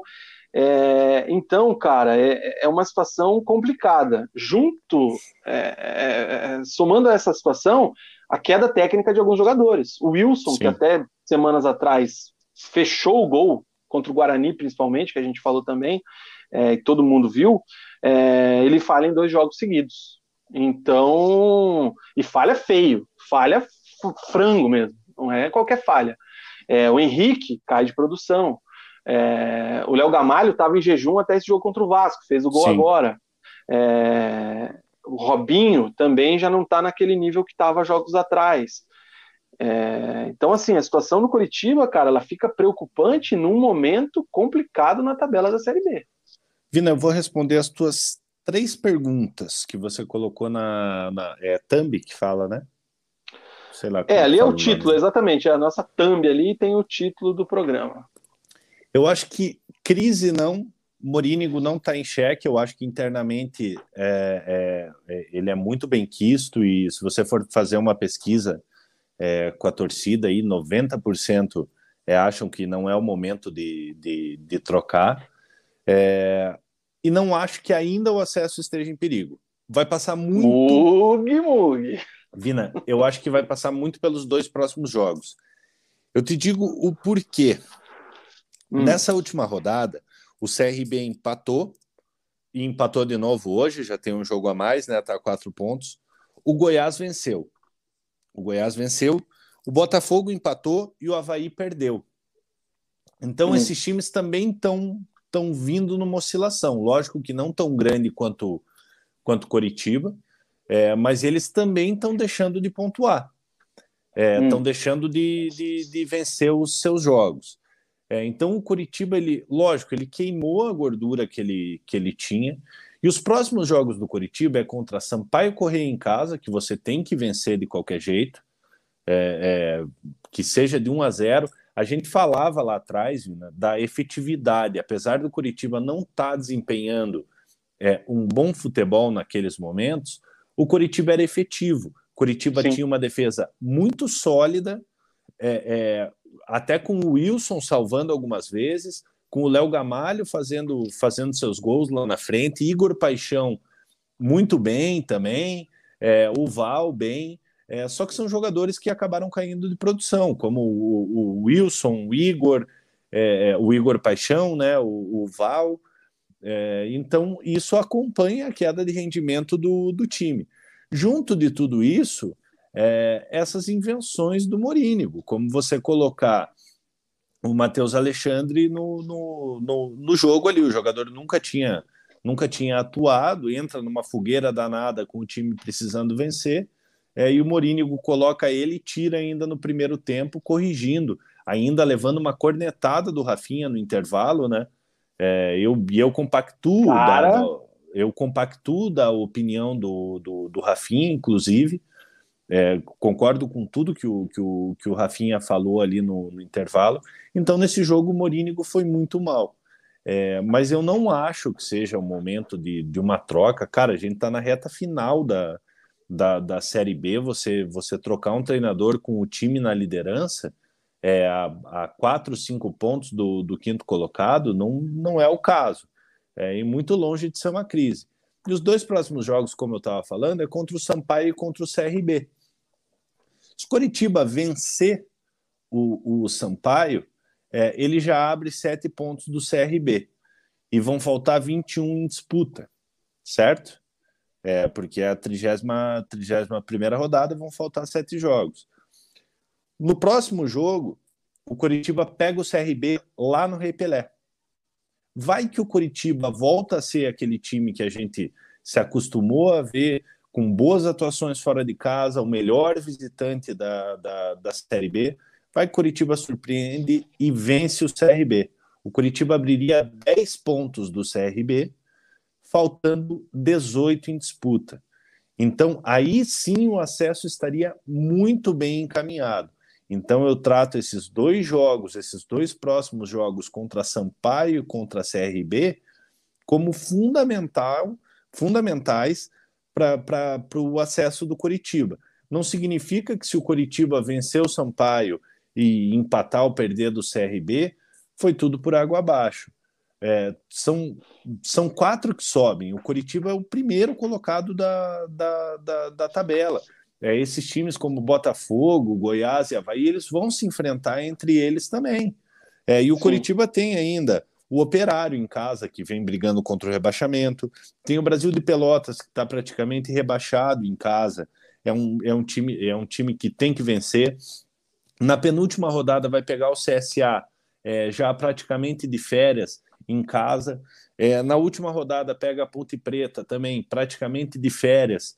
É, então o Curitiba tem tudo para conquistar esse acesso. Só que o quanto antes você conseguir essa pontuação, melhor. Então passar muito por esses dois próximos jogos aí seria de suma importância o Curitiba vencer esses dois jogos. Se não conseguir é, é, é, é vencer o, o, o CRB, se um empate lá, você manter esses sete pontos de diferença, desde que o Curitiba vença o Sampaio Correia num confronto teoricamente, entre aspas, direto contra, contra o CRB, já seria um bom, um, um bom resultado. E eu, de verdade, Vina, eu não estou nem aí para o título, cara. Eu não estou nem aí para o título. Eu quero que o Curitiba suba. Título de Série B, para mim, tanto faz. Lógico, tem aquela, aquele negócio de, de da vaga na Copa do Brasil lá mais para frente e tal. É, mas eu acho que o principal objetivo do Curitiba é o acesso. O acesso está bem encaminhado, mas o time precisa melhorar o desempenho, os jogadores precisam retomar a confiança que, que, que tinham, né? É, e lembrar que é possível, cara, porque, porque eles fizeram já bons jogos, venceram jogos importantes fora de casa, venceram adversários importantes, não estão na liderança à toa. É, então eu acho que, que é muito possível e se Deus quiser o Curitiba vai vencer esses dois jogos aí, dar um grande passo é, é, para sair desse pesadelo que é a Série B. O... Vamos dar uma passada nos comentários aqui, cara, ver o que, que a galera tá repercutindo aqui do que nós estamos falando, tá? O Daniel Loures, sempre analista, dizendo que o Coxa já subiu e é hora de testar a base. Né? Então, o Gustavo Dias, ele fala que vamos ver se o Curitiba melhora o desempenho, a eficiência do ataque. Parece que a galera se perdeu depois do primeiro tempo contra o Confiança. Uh, eu vou registrar aqui o comentário do André Reis, que criticou a gente porque falamos do cara da van. Tchau. Tchau. Mas não é, foi só isso que a gente falou, né? O contexto do, do Brusque também tem a questão do racismo lá, pesado contra o Celcinho, que inclusive levou a perda de, de três pontos, né, cara? Então, enfim. Como diria. Tomara que tenha como, deixado um like. Como diria Boluca, vai com Deus, guri. O Zanona lembrando do jogo do CRB contra o Vila Nova aqui agora, que o CRB saiu no lucro mesmo com empate. Clube dos Cheveteiros. Curitiba sendo Curitiba. Emoção da primeira às últimas rodadas, assim como nas últimas temporadas. Aquela história de 97% de chance de subir com antecedência, infelizmente não pertence ao Coxa. E justiça seja feita ao Clube dos Cheveteiros, foi um dos que nunca se empolgou aqui nos comentários. Sempre pezinho no chão é, assim como você também, Mug, ao longo do programa. Sim. O e, na, e, e, as chances, só, só corrigindo, as chances que já foram de 97% caíram para 91%. O nosso parceiro Punhetoski dizendo que não entende o Morínigo. Quando ele acerta um time titular que todos conhecem de cabeça, começa a inventar. Tudo bem que a intenção de colocar o Matheus para ajudar na marcação era boa, mas não era momento disso. Uh, o Ademar, mais conhecido como Jefferson Mota, diz que o Coxa vai meter 3 a 0 amanhã. O Zé Carlos também acha que amanhã é ganhar ou ganhar. Alex Fernandes, passou da hora de dar oportunidades para a base. Biel, Bernardo, João Vitor não podem ser piores que Johnny Douglas e Matheus Alexandre. Enquanto isso, o Vasco com Riquelme e Gabriel Peck. Zé Carlos Pô, lembra também que. Vina, em, cima do, em cima do comentário ali do, do, do Alex. Alex. Cara, esse Riquelme é embaçado, hein, cara? Pô, ele meteu um elástico ali, né, velho? Porra, o moleque, moleque é liso de bola, cara. Não, a escalação do Vasco assim, é uma escalação legal, até pelos nomes, né, cara? Tem uns meninos jogam bem, mas tem lá o MD, Peck, Riquelme, tem uns nomes interessantes, parece Léo Jabá, parece escalação ah, dos anos Jabá, 90, o, né? É, o Léo Jabá era, da, era do Corinthians, né? Era do Corinthians, né? É. O... o Zé Carlos fala que desde que liberaram a torcida, o Curitiba não ganhou mais. O Zanona diz que o Cano entrou sozinho. Com bola piadinhas com piadinhas com Cano. Imagina, já imaginou se o Cano fosse peruano, cara? Nossa senhora, aí né? ah, imagina o Peru do Cano. Nossa senhora. o Cano do. Gustavo Boscardini, né, registrando a piadinha que ele fez aqui também. O Punhetoski mandando um abraço aqui para Nath Oliveira, que está acompanhando a live, e ela já se pronunciou aqui na sequência também. Beijo para Nath. Que, e elogiou aqui dizendo que Boscardim sendo Boscardim. O Boscardim Os... ele comentou esses dias num, num, num vídeo aqui, num, anterior, anteriormente, eu não lembro em qual uhum. live que foi.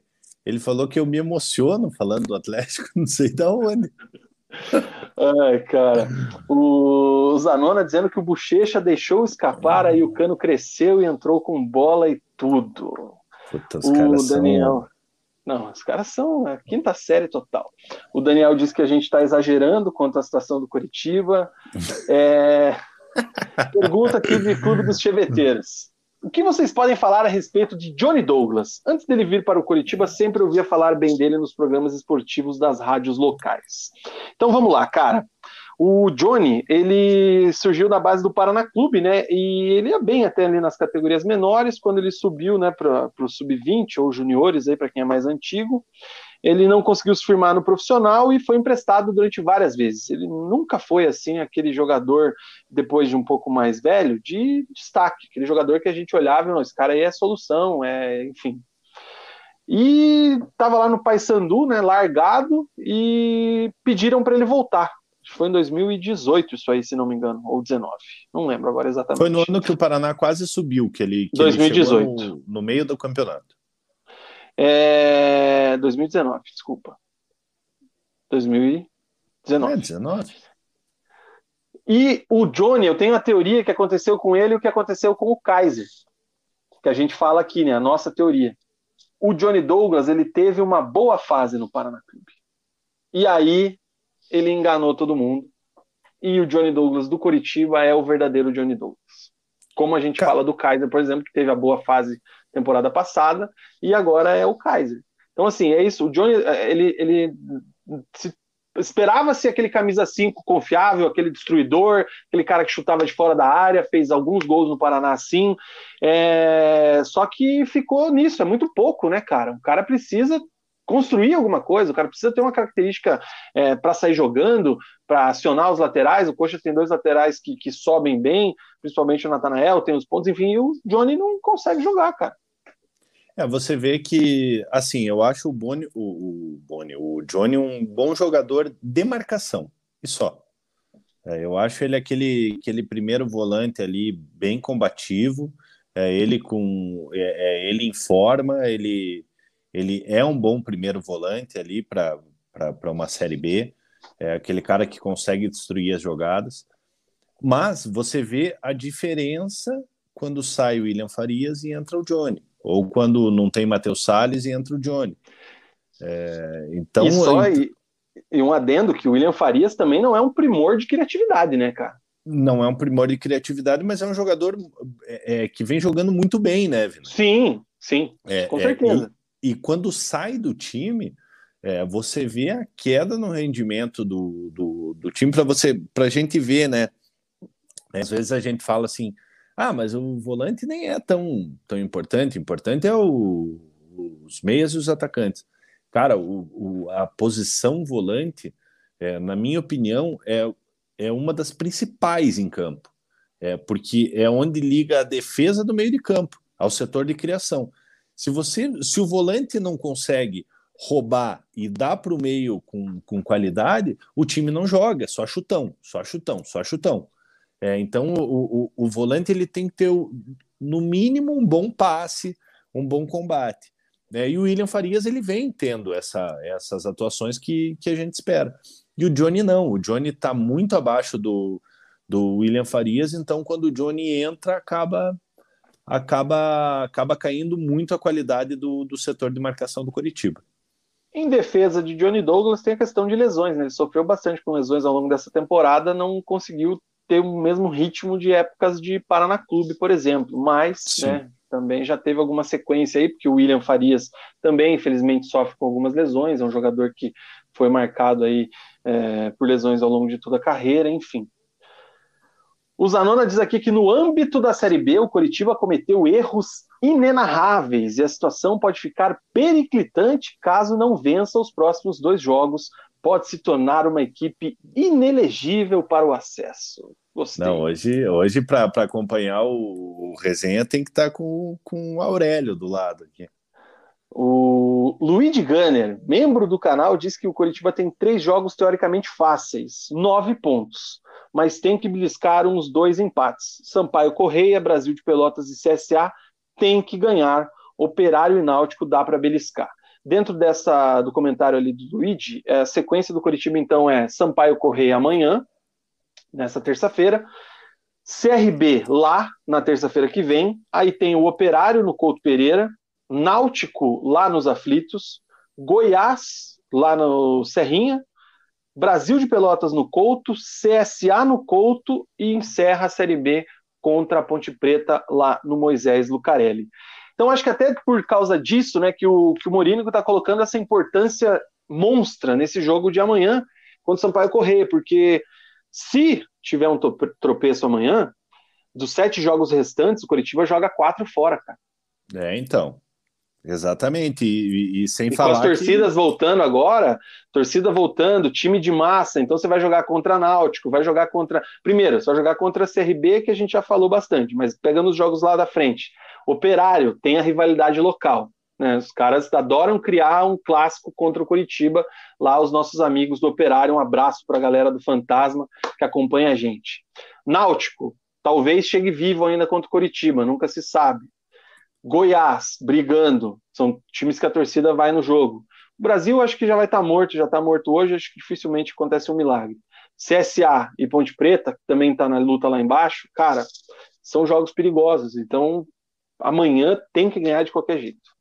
É, amanhã, amanhã acabou virando uma, uma final para o Curitiba, né? É, e o Curitiba se pôs nessa situação, né, Vina?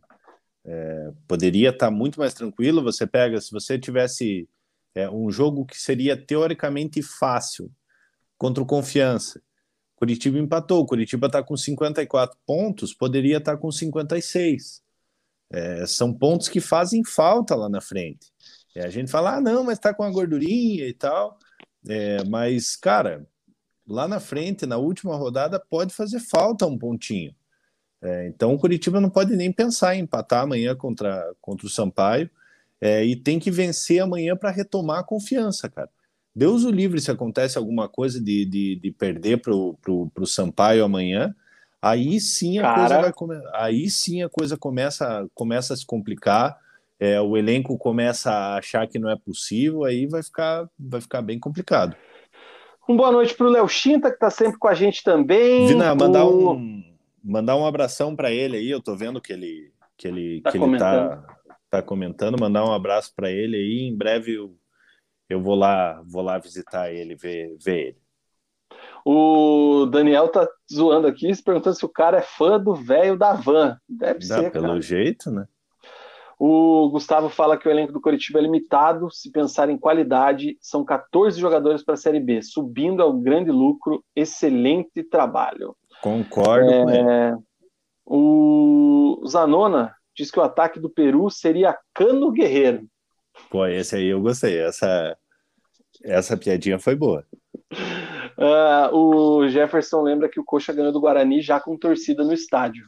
Então, naquela hora a gente falou que acho que desde tinha, não tinha torcida, né? Então tá é, fazendo é, a correção foi no aí. dia 25 do 9, há quase um mês atrás. Se o pessoal do Clube dos Cheveteiros, se tivesse um levantamento junto à torcida do Curitiba antes do início da Série B, quem iria apostar que nesta altura do campeonato o Coxa estaria na liderança? Ninguém. Ninguém, porque ninguém, ninguém, ninguém. antes do início da Série B, o Morínigo quase foi mandado embora, inclusive, né? Cara, se vocês pegarem aí o, a live pós, pós eliminação do Campeonato Paranaense, é, eu lembro bem que eu falei na live como é que um time que é eliminado na primeira fase do Campeonato Brasileiro, é, do, do Campeonato Paranaense, fica em nono no Campeonato Paranaense, vai brigar pelo acesso na, na Série B. É, graças a Deus eu estava errado, cara. É, graças a Deus o Morínigo conseguiu conseguiu dar um jeito. Lógico, chegaram algumas peças como como o Henrique, que foi fundamental, o Igor Paixão subiu de produção, Vagninho, Robinho, é, mas ninguém esperava, cara.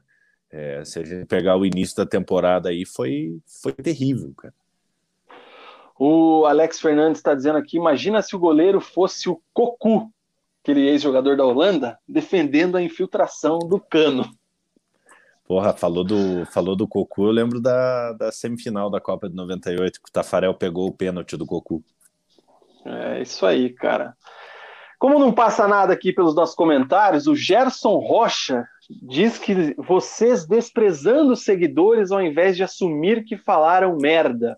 Por isso tem só 30 e poucos assistindo aqui, já estão perdendo mais um. Tchau.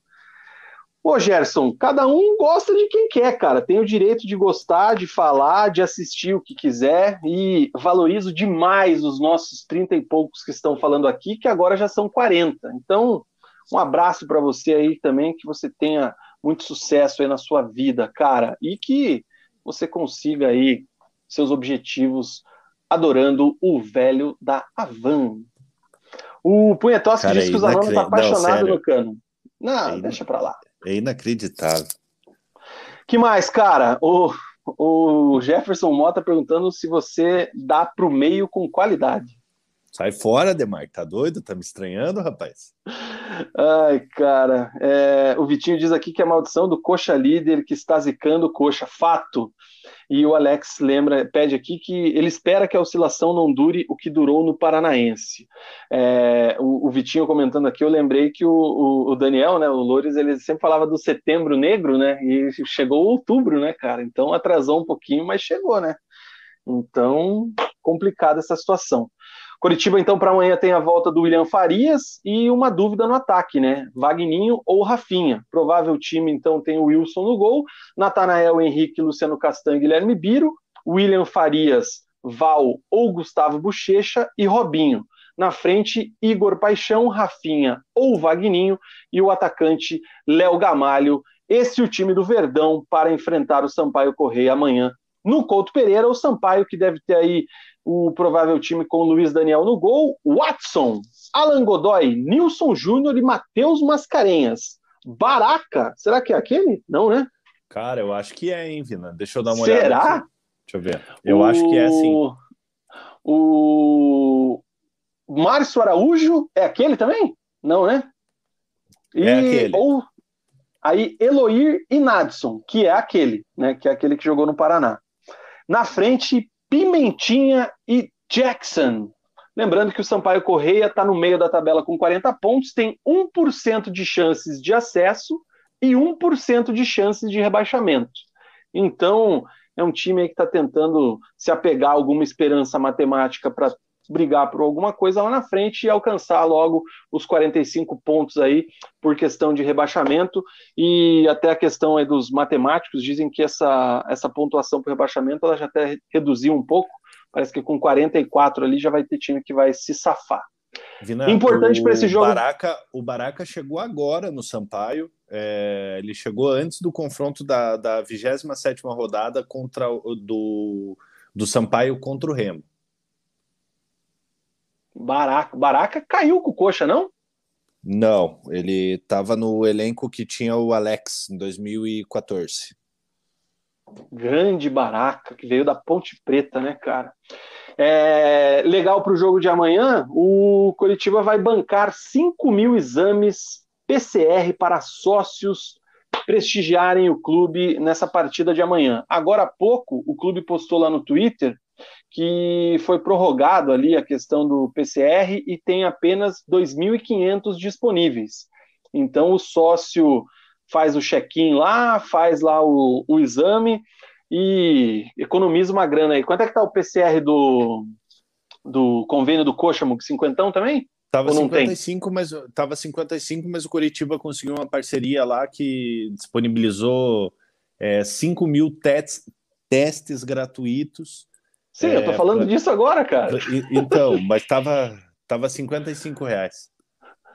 Tá.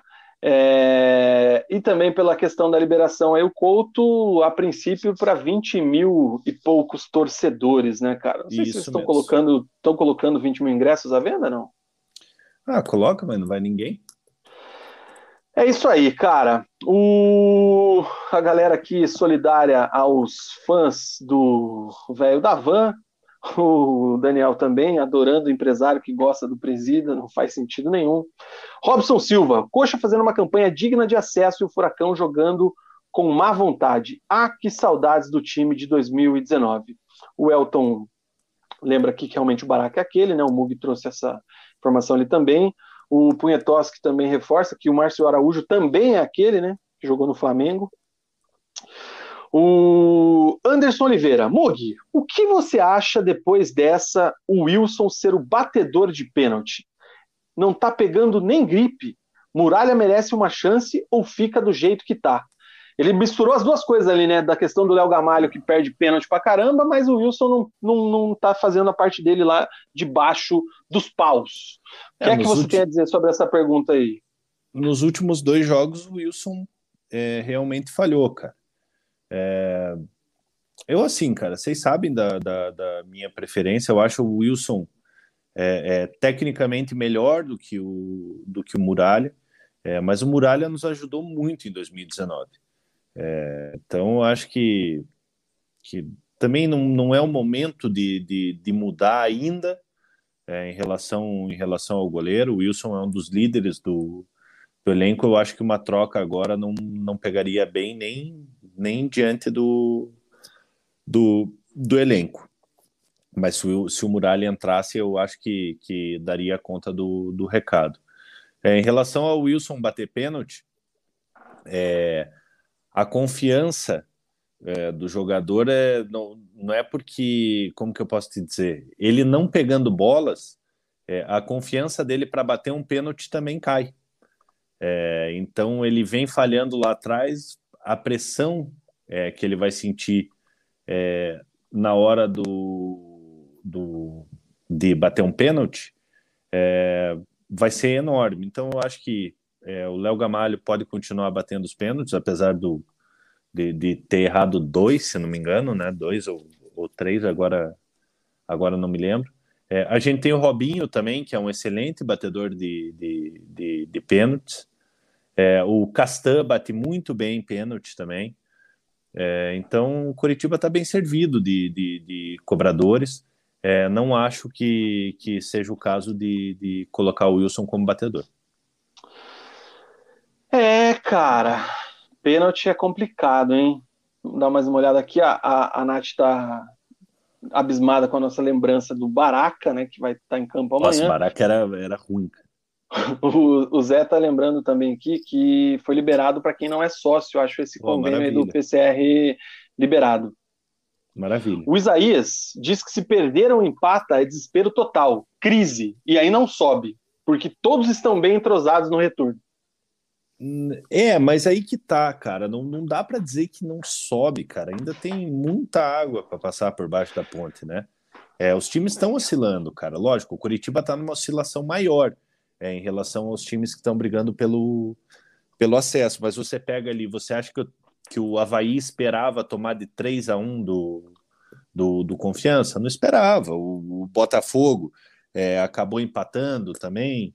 É, então os times, os times vão vão oscilar. É, então tá na hora do Curitiba terminar com essa, com essa má fase aí e vencer o Sampaio amanhã. É, se for ver aqui quem estava numa melhor sequência era o Vasco, né? Que dos últimos cinco jogos venceu quatro. O Isso. Havaí estava quatro jogos aqui também dos últimos cinco sem perder, né? Mas já está dois, se for olhar por esse prisma, já são, já são dois jogos sem ganhar. É, então tá realmente bem regular. Ó, o Goiás, por exemplo, então essas bolinhas aqui é legal a ilustração. É, o Náutico que deu uma embalada, ó, três vitórias seguidas. Então é aquela coisa, é o perde e ganha da Série B, cara. O problema é o déficit técnico neste momento da tabela. O que eu ia falar, Mug, para a gente encerrar o assunto do Curitiba, que eu acho que a gente não deu atenção devida para o assunto, e o Rafinha, hein, cara? O Rafinha criticando o Morínigo em entrevista, abrindo a caixa preta nesse sentido. É, que, que você achou disso aí, cara? Vina, eu achei que, que o, o Rafinha. Putz, cara, eu, eu tô confuso no que. No que eu, eu, porque eu porque eu concordei com o que ele falou, só não sei se, se o ideal seria falar para os microfones, entendeu? Acho que internamente é muito válido um jogador que, que, que tem a importância do Rafinha no, no elenco até questionar as opções do, do, do treinador. É, mas o Rafinha estava certíssimo no que ele falou, certíssimo.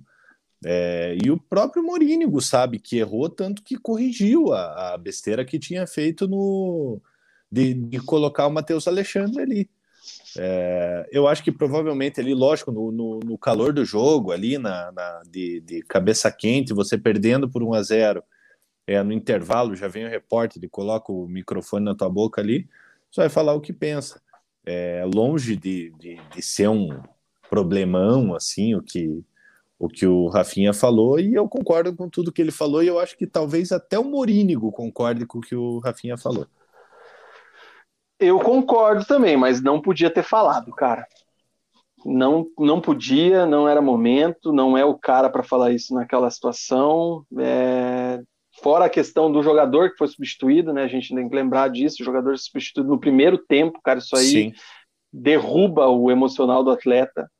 Então, da mesma forma que a gente criticou semana passada o Alberto pela declaração que ele fez lá falando do, do time do Atlético, né, contra o Chapecoense, acho que o Rafinha mandou mal aí, cara. O Mourinho tinha que trocar uma ideia com ele. Porém, a opinião dele estava correta. Mas Sim. quem tinha que falar aquilo ali é a gente, é o torcedor, é o comentarista, não o Rafinha numa entrevista no intervalo de jogo, cara. Mas, enfim, né? O Punhetoski acha que o Rafinha é um torcedor em campo, ele estava certo e na hora ali se exaltou. Normal. O Elton Farias diz que o Rafinha está certíssimo, não falou nada demais, mas poderia ter segurado essa. É, o Punhetoski também completa aqui que o Coxa oscilou como todo time, mas parece pelos comentários estamos em décimo. Calma, gente, vamos subir. Tá apagando fogo aí o bombeiro Punhetoski. E o Zé Carlos fala que o Wilson é um excelente goleiro, mas na mesma proporção é pé frio. E é isso aí, cara. Acho que fechamos as pautas do Verdão. Deixa eu dar uma olhada aqui. Sim, questão do acesso 91%, você já falou, e é isso aí. Agora nós certo? vamos falar de. Agora nós vamos falar da CPI. ah, cara, eu, eu, eu, queria fazer um resenha aleatório um dia, só para ver o que, que acontece. Mas vamos lá. Ai, cara, mas olha, você tem que ter paciência. Hoje foi legal, conseguimos uma treta com os Hang Boys. Não, só os caras. A gente foi falar do, falar do Brusque, porra. Os caras os cara arrumaram treta com, com a gente, mas é isso aí mostra é, como, como tá as coisas e como vai ser no ano que vem, né, cara? Até um, um empresário. Cara, que vem. Um empresário que, que apoia o presidente tem Fãs. Tem fã-clube. Eu, não, eu, não, eu, de verdade, eu não consigo... Respeito e tal, mas, mas eu não consigo entender, cara. E, e assim, a opinião é minha, a opinião é do Vina.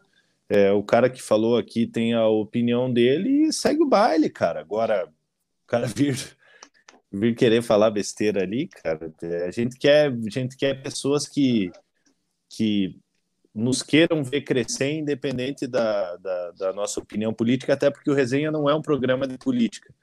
É, é um Exatamente. programa de é um programa futebol é, é, de futebol é como se fosse uma é como se fosse uma, uma conversa de boteco. É, e para o cara que falou ali que é, ah, por isso que só tem 30 pessoas na live, é, a gente valoriza muito essas 30 pessoas é, que participam da live. Com certeza se divertem com a gente, a gente se diverte com, com elas, a gente está aqui para brincar, disponibiliza nosso tempo do, à noite, o pessoal disponibiliza o tempo deles para nos assistir também. então, pode ter cinco pessoas nos assistindo, cara. Nós vamos fazer com a mesma alegria de sempre, tentando levar as melhores informações para vocês. É aquilo que a gente fala, já falou várias vezes, cara. Você já parou para pensar que nesse momento tem 39 pessoas em algum lugar assistindo a gente falar isso aqui, cara. É um negócio muito louco. Pois é, mas Esses daí 39 não... caras estão no nosso coração. Cara, imagina, ó, 11 horas da noite, tem 39 pessoas que podiam estar fazendo qualquer coisa da vida para o dia começar amanhã dormindo, descansando, cuidando filho, marido, esposa, sabe Deus, cachorro, gato, papagaio. E os caras estão assistindo a gente, ouvindo a gente, cara. Então, pô, é isso aí, muito obrigado. Gente, vamos lá, rapidinho, porque a gente acompanha tudo desde o começo, né? A gente queria que tivesse o Paraná Clube aqui, mas o Paraná não tem assunto, tá? O Paraná tá, vai soltar aí o calendário dele do, do da pré-temporada e tudo mais, então a, é isso aí. A única notícia tricolor. Que a única notícia que eu vi do Paraná hoje é que o Paraná vai ficar é, atento no, no desempenho do, do, do, dos jogadores na Copa São Paulo de Futebol Júnior, porque vai ser a base do, do time da, todo ano, mesmo do Miguel. Campeonato Paranaense. Terceira rodada da Série C. Ituano 3, Paysandu 1, Criciúma 0, Botafogo de, da Paraíba 0. Os dois líderes nesse momento do grupo C, Ituano e Criciúma, Botafogo e Paysandu estão ficando para trás. Grupo, grupo D, Tombense 2, o Manaus 2. Novo Horizontino 1, Ipiranga 0. Novo Horizontino é líder com 6, Manaus tem 5, o Tombense tem 4. Esse grupo aqui está um pouco mais equilibrado que o grupo C. Então, a gente vai acompanhando aí. Série D, reta final, já foram definidos os clubes que conquistaram o acesso. Mug, a Ferroviária deu uma bela de uma pipocada lá na Fonte Luminosa, perdeu nos pênaltis para o Atlético Cearense e está fora. O Atlético conquistou o acesso para a Série C. Lá no Amigão, a Campinense bateu o América de Natal e passou também para a Série C do ano que vem. O América de Natal está eliminado, o jogo ficou 0 a 0 4 a 2 nos pênaltis. A Aparecidense empatou com o Uberlândia e, como tinha vencido o primeiro jogo, também se classificou. E o time do ABC meteu 3 a 0 no Caxias, então se classificou para as semifinais. Estão aí os quatro times que vão disputar a Série C do ano que vem. Semifinal agora, Atlético e Campinense, Aparecidense e ABC. Ô Vina, aproveitando que você está falando aí da, do, dos times classificados aí, parabenizar todos os times que subiram da Série D para a Série C, é, em especial o Atlético do, do, do Ceará, né? É, eu tenho um amigo que é assessor de imprensa lá do, do, do Atlético do Ceará, o, o Paiva, é, então mandar um abração para ele aí, parabenizar pela, pela, pela campanha, é, e mereceram muito, assim, eu acompanho muito ele no, no, no, Instagram, eu sei que, que desenvolvem um trabalho um trabalho muito sério lá, e estão de parabéns por, por conseguir esse, esse acesso. Só deixa eu, eu fiz uma besteira aqui, o Zanona me corrigiu, cara. Eu li a terceira, eu li a rodada errada do grupo D, tá? O Manaus empatou com o Ipiranga em 1 a 1 e a Tombense perdeu para o Novo Horizontino por 2 a 1 nessa terceira rodada. Classificação eu falei certo, mas eu li o, o jogo errado. Então é isso aí, cara. Só fica a lição, né? Um América de Natal da vida lá na Série C é um time considerado grande, né? Um time que já jogou Sim. Série A, jogou Série B e chegou até a última fase ali da Série D e não conseguiu acesso. Então, uhum. tirem aí as crianças da sala. Cara, o Daniel Rey mandou um super chat pra gente, dizendo que é um dos 40 que está assistindo a gente. Daniel, Porra, muito brigadão, obrigado, Daniel. meu parceiro. Muito obrigado aí pelo teu tempo, muito obrigado pelo super chat, muito obrigado pela participação. Muito obrigado mesmo, cara. Tamo junto. Esse superchat deu calor ao meu coração. E é isso que a gente valoriza, cara. Não, não quem vem é, querer menosprezar aqui o nosso, entre aspas, trabalho, porque a gente já falou mil vezes, isso aqui não é meu trabalho, não é o trabalho do Vina. É, a gente faz isso aqui como uma diversão, é, porque a gente gosta de futebol, gosta de falar de futebol, é, então, a gente não menospreza ninguém, então a gente também não quer ser menosprezado e a gente valoriza muito pessoas como Daniel Rey, como, como todo o pessoal aqui que, que sempre está nos acompanhando. O Daniel Loures está dizendo que talvez o cara seja funcionário da Van, por isso que ele está defendendo. O Vilela diz aqui: tamo junto, meus queridos. Matheus Punhetoski, uma vez, resenhete, sempre resenhete. Jenizão, resenhete são fiéis, é verdade. Muito obrigado. O Elton dizendo que os caras babando ovo do velho da van. É isso aí, cara. Não vou terminar teu comentário, mas é isso aí. É... Abre aspas aqui para Guilherme Sete. Os idiotas irão dominar o mundo, não pela sua capacidade, mas porque eles são muitos. Fecha aspas. Bela frase.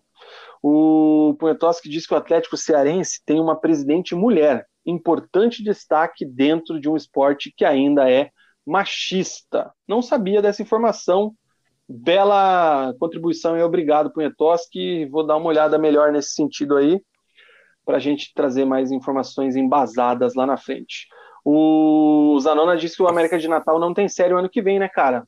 Não conquistou Sim. aí do, do, do, estadual e não subiu, já era. Um abraço para o mito, o verdadeiro mito, o Edu Martins, chegando agora do futebol lá dos Twitters. Certo, Mugi? Certíssimo, Vina. Ia falar do Cartola, não vou, porque acabou agora há pouco a rodada, então não sei se já está atualizado ou não, aquela coisa toda, enfim. É isso aí, cara. Ah, mas amanhã você atualiza o pessoal aí. Mando lá para o nosso querido ADM atualizar lá na página. Diga tchau, cara. Duas horas e doze de programa. Tem 40 pessoas assistindo ainda. Vamos falar com os caras aqui, velho. Cara, queria agradecer a todos vocês que nos acompanharam hoje. É, espero que tenham gostado. Tamo junto. A gente espera que na semana que vem a gente volte com boas notícias do, do, do nossos, dos nossos times da capital, né? Estamos é, precisando. É, que seja um bom resultado do, do Atlético na Copa do Brasil. Enfrenta Fortaleza no final do, de, de semana lá no Ceará, o Fortaleza que vem muito bem na competição. Curitiba nessa reta final de, de, de Série B aí, precisando de, de resultado. É, então a gente espera que na semana que vem aqui sejam só notícias alegres do, do futebol paranaense. O Zanona cobrando aqui o Corona, lá no meu time, lá na Copa Entre Amigos, cara. E eu tenho uma má notícia, perdemos. Jogamos. Tá, tava invicto, jogamos, né? É, a gente só tinha perdido o primeiro jogo, né? Daí a gente ganhou todos na sequência. E agora a gente jogou já classificado, né, cara? E aí a gente tomou uma tarracada dos caras lá do time da Brama, que os caras ainda estão brigando pela classificação, e a gente entrou com aquele sanguinho doce. Perdemos de 7 a 3. Ah, não foi uma o... ataca. Futebol do salão não, é foi, foi. Não, não, tô, tô, ó, ataca para mim é aquilo ali, ó, 11 a 4, 12 a 1, aí é, aí é feio. O time do Jairo Júnior aqui, o time da Kaiser foi guerreiro, jogou sem reservas, com jogadores machucados. 11 a 4 pro time da Heineken, Bavária 12, Itaipava 1. Antártica 4, Quilme 5, Estela 6, Caracu 3, a classificação de momento tem a Bud na liderança, o meu time é o segundo colocado, Heineken terceiro, Estela, Itaipava, Caracu, Brahma e Quilmes, os oito melhores se classificam. Putz, vocês perderam para o penúltimo, Vina. Então, mas é porque os caras estão querendo, estão querendo de qualquer jeito. A briga aqui, cara, por, essa última, por essas últimas vagas, tá muito boa. Tá muito boa. Porque qualquer time aqui tem chance. A Bavária conquistou a primeira vitória na rodada passada. Então, uhum. os caras estão com chance de classificar.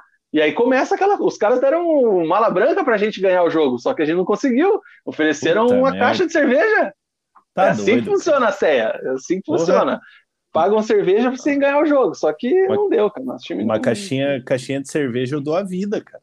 É, então. Mas a gente não conseguiu. semana que vem tem a décima rodada. E aí a gente vai. Ó, semana que vem é meu jogo contra o time do Jairinho. O time do Jairo Mas Júnior. o Jairinho não machucou? Não, mas ele jogou. A gente ficou duas semanas sem jogar e ele deu uma recuperada, né, cara? Daí tem que ir pro jogo. Foi pro sacrifício. Preciso ir lá ver, rapaziada. Vamos lá. Certo, agora chega, cara. Dê tchau aí, Mug, que a gente vai encerrar o programa. Só ver aqui, ó. Tem últimos comentários aqui. Blá, blá, blá, blá, blá. Isaías Chagas, Mug, os coxas estão com o cano nas pernas de medo. Tá foda. E é isso aí. Diga tchau, Mug. Galera, boa semana para vocês aí. Se cuidem. Essa semana aí, é, só rapidinho. É, quem tomou a AstraZeneca teve, teve antecipação, né? Então fiquem ligados aí na programação da, da, da prefeitura. Não é, só a, é, não é só a Pfizer que está que tá antecipando a segunda dose. Então, se você tomou é, a, a AstraZeneca é, e ainda não tomou a segunda dose, dá uma olhadinha lá no, no cronograma da, da, da, prefeitura lá que, que provavelmente você vacina essa semana. No mais, boa semana para vocês, boa semana, Vina, tamo junto. Tchau, Mugi. É isso aí, gente. Chegamos ao fim de mais um programa Preleção aqui no canal Resenha de Boteco. Agradecer também a audiência de todos, agradecer os comentários, a participação, as cornetadas, as opiniões, enfim, agradecer a toda a interatividade de vocês aqui no nosso programa. Daqui a pouco a gente já lança ele em formato podcast para a galera acompanhar quem gosta. É... e você, deixe seu comentário, você que assiste depois no decorrer da semana. Voltamos segunda-feira, às 21 horas com o Preleção repercutindo a semana e torcendo realmente por boas notícias dos nossos clubes aqui da capital. Aquele abraço, fiquem todos com Deus, uma ótima semana. Voltamos segunda-feira. Tchau!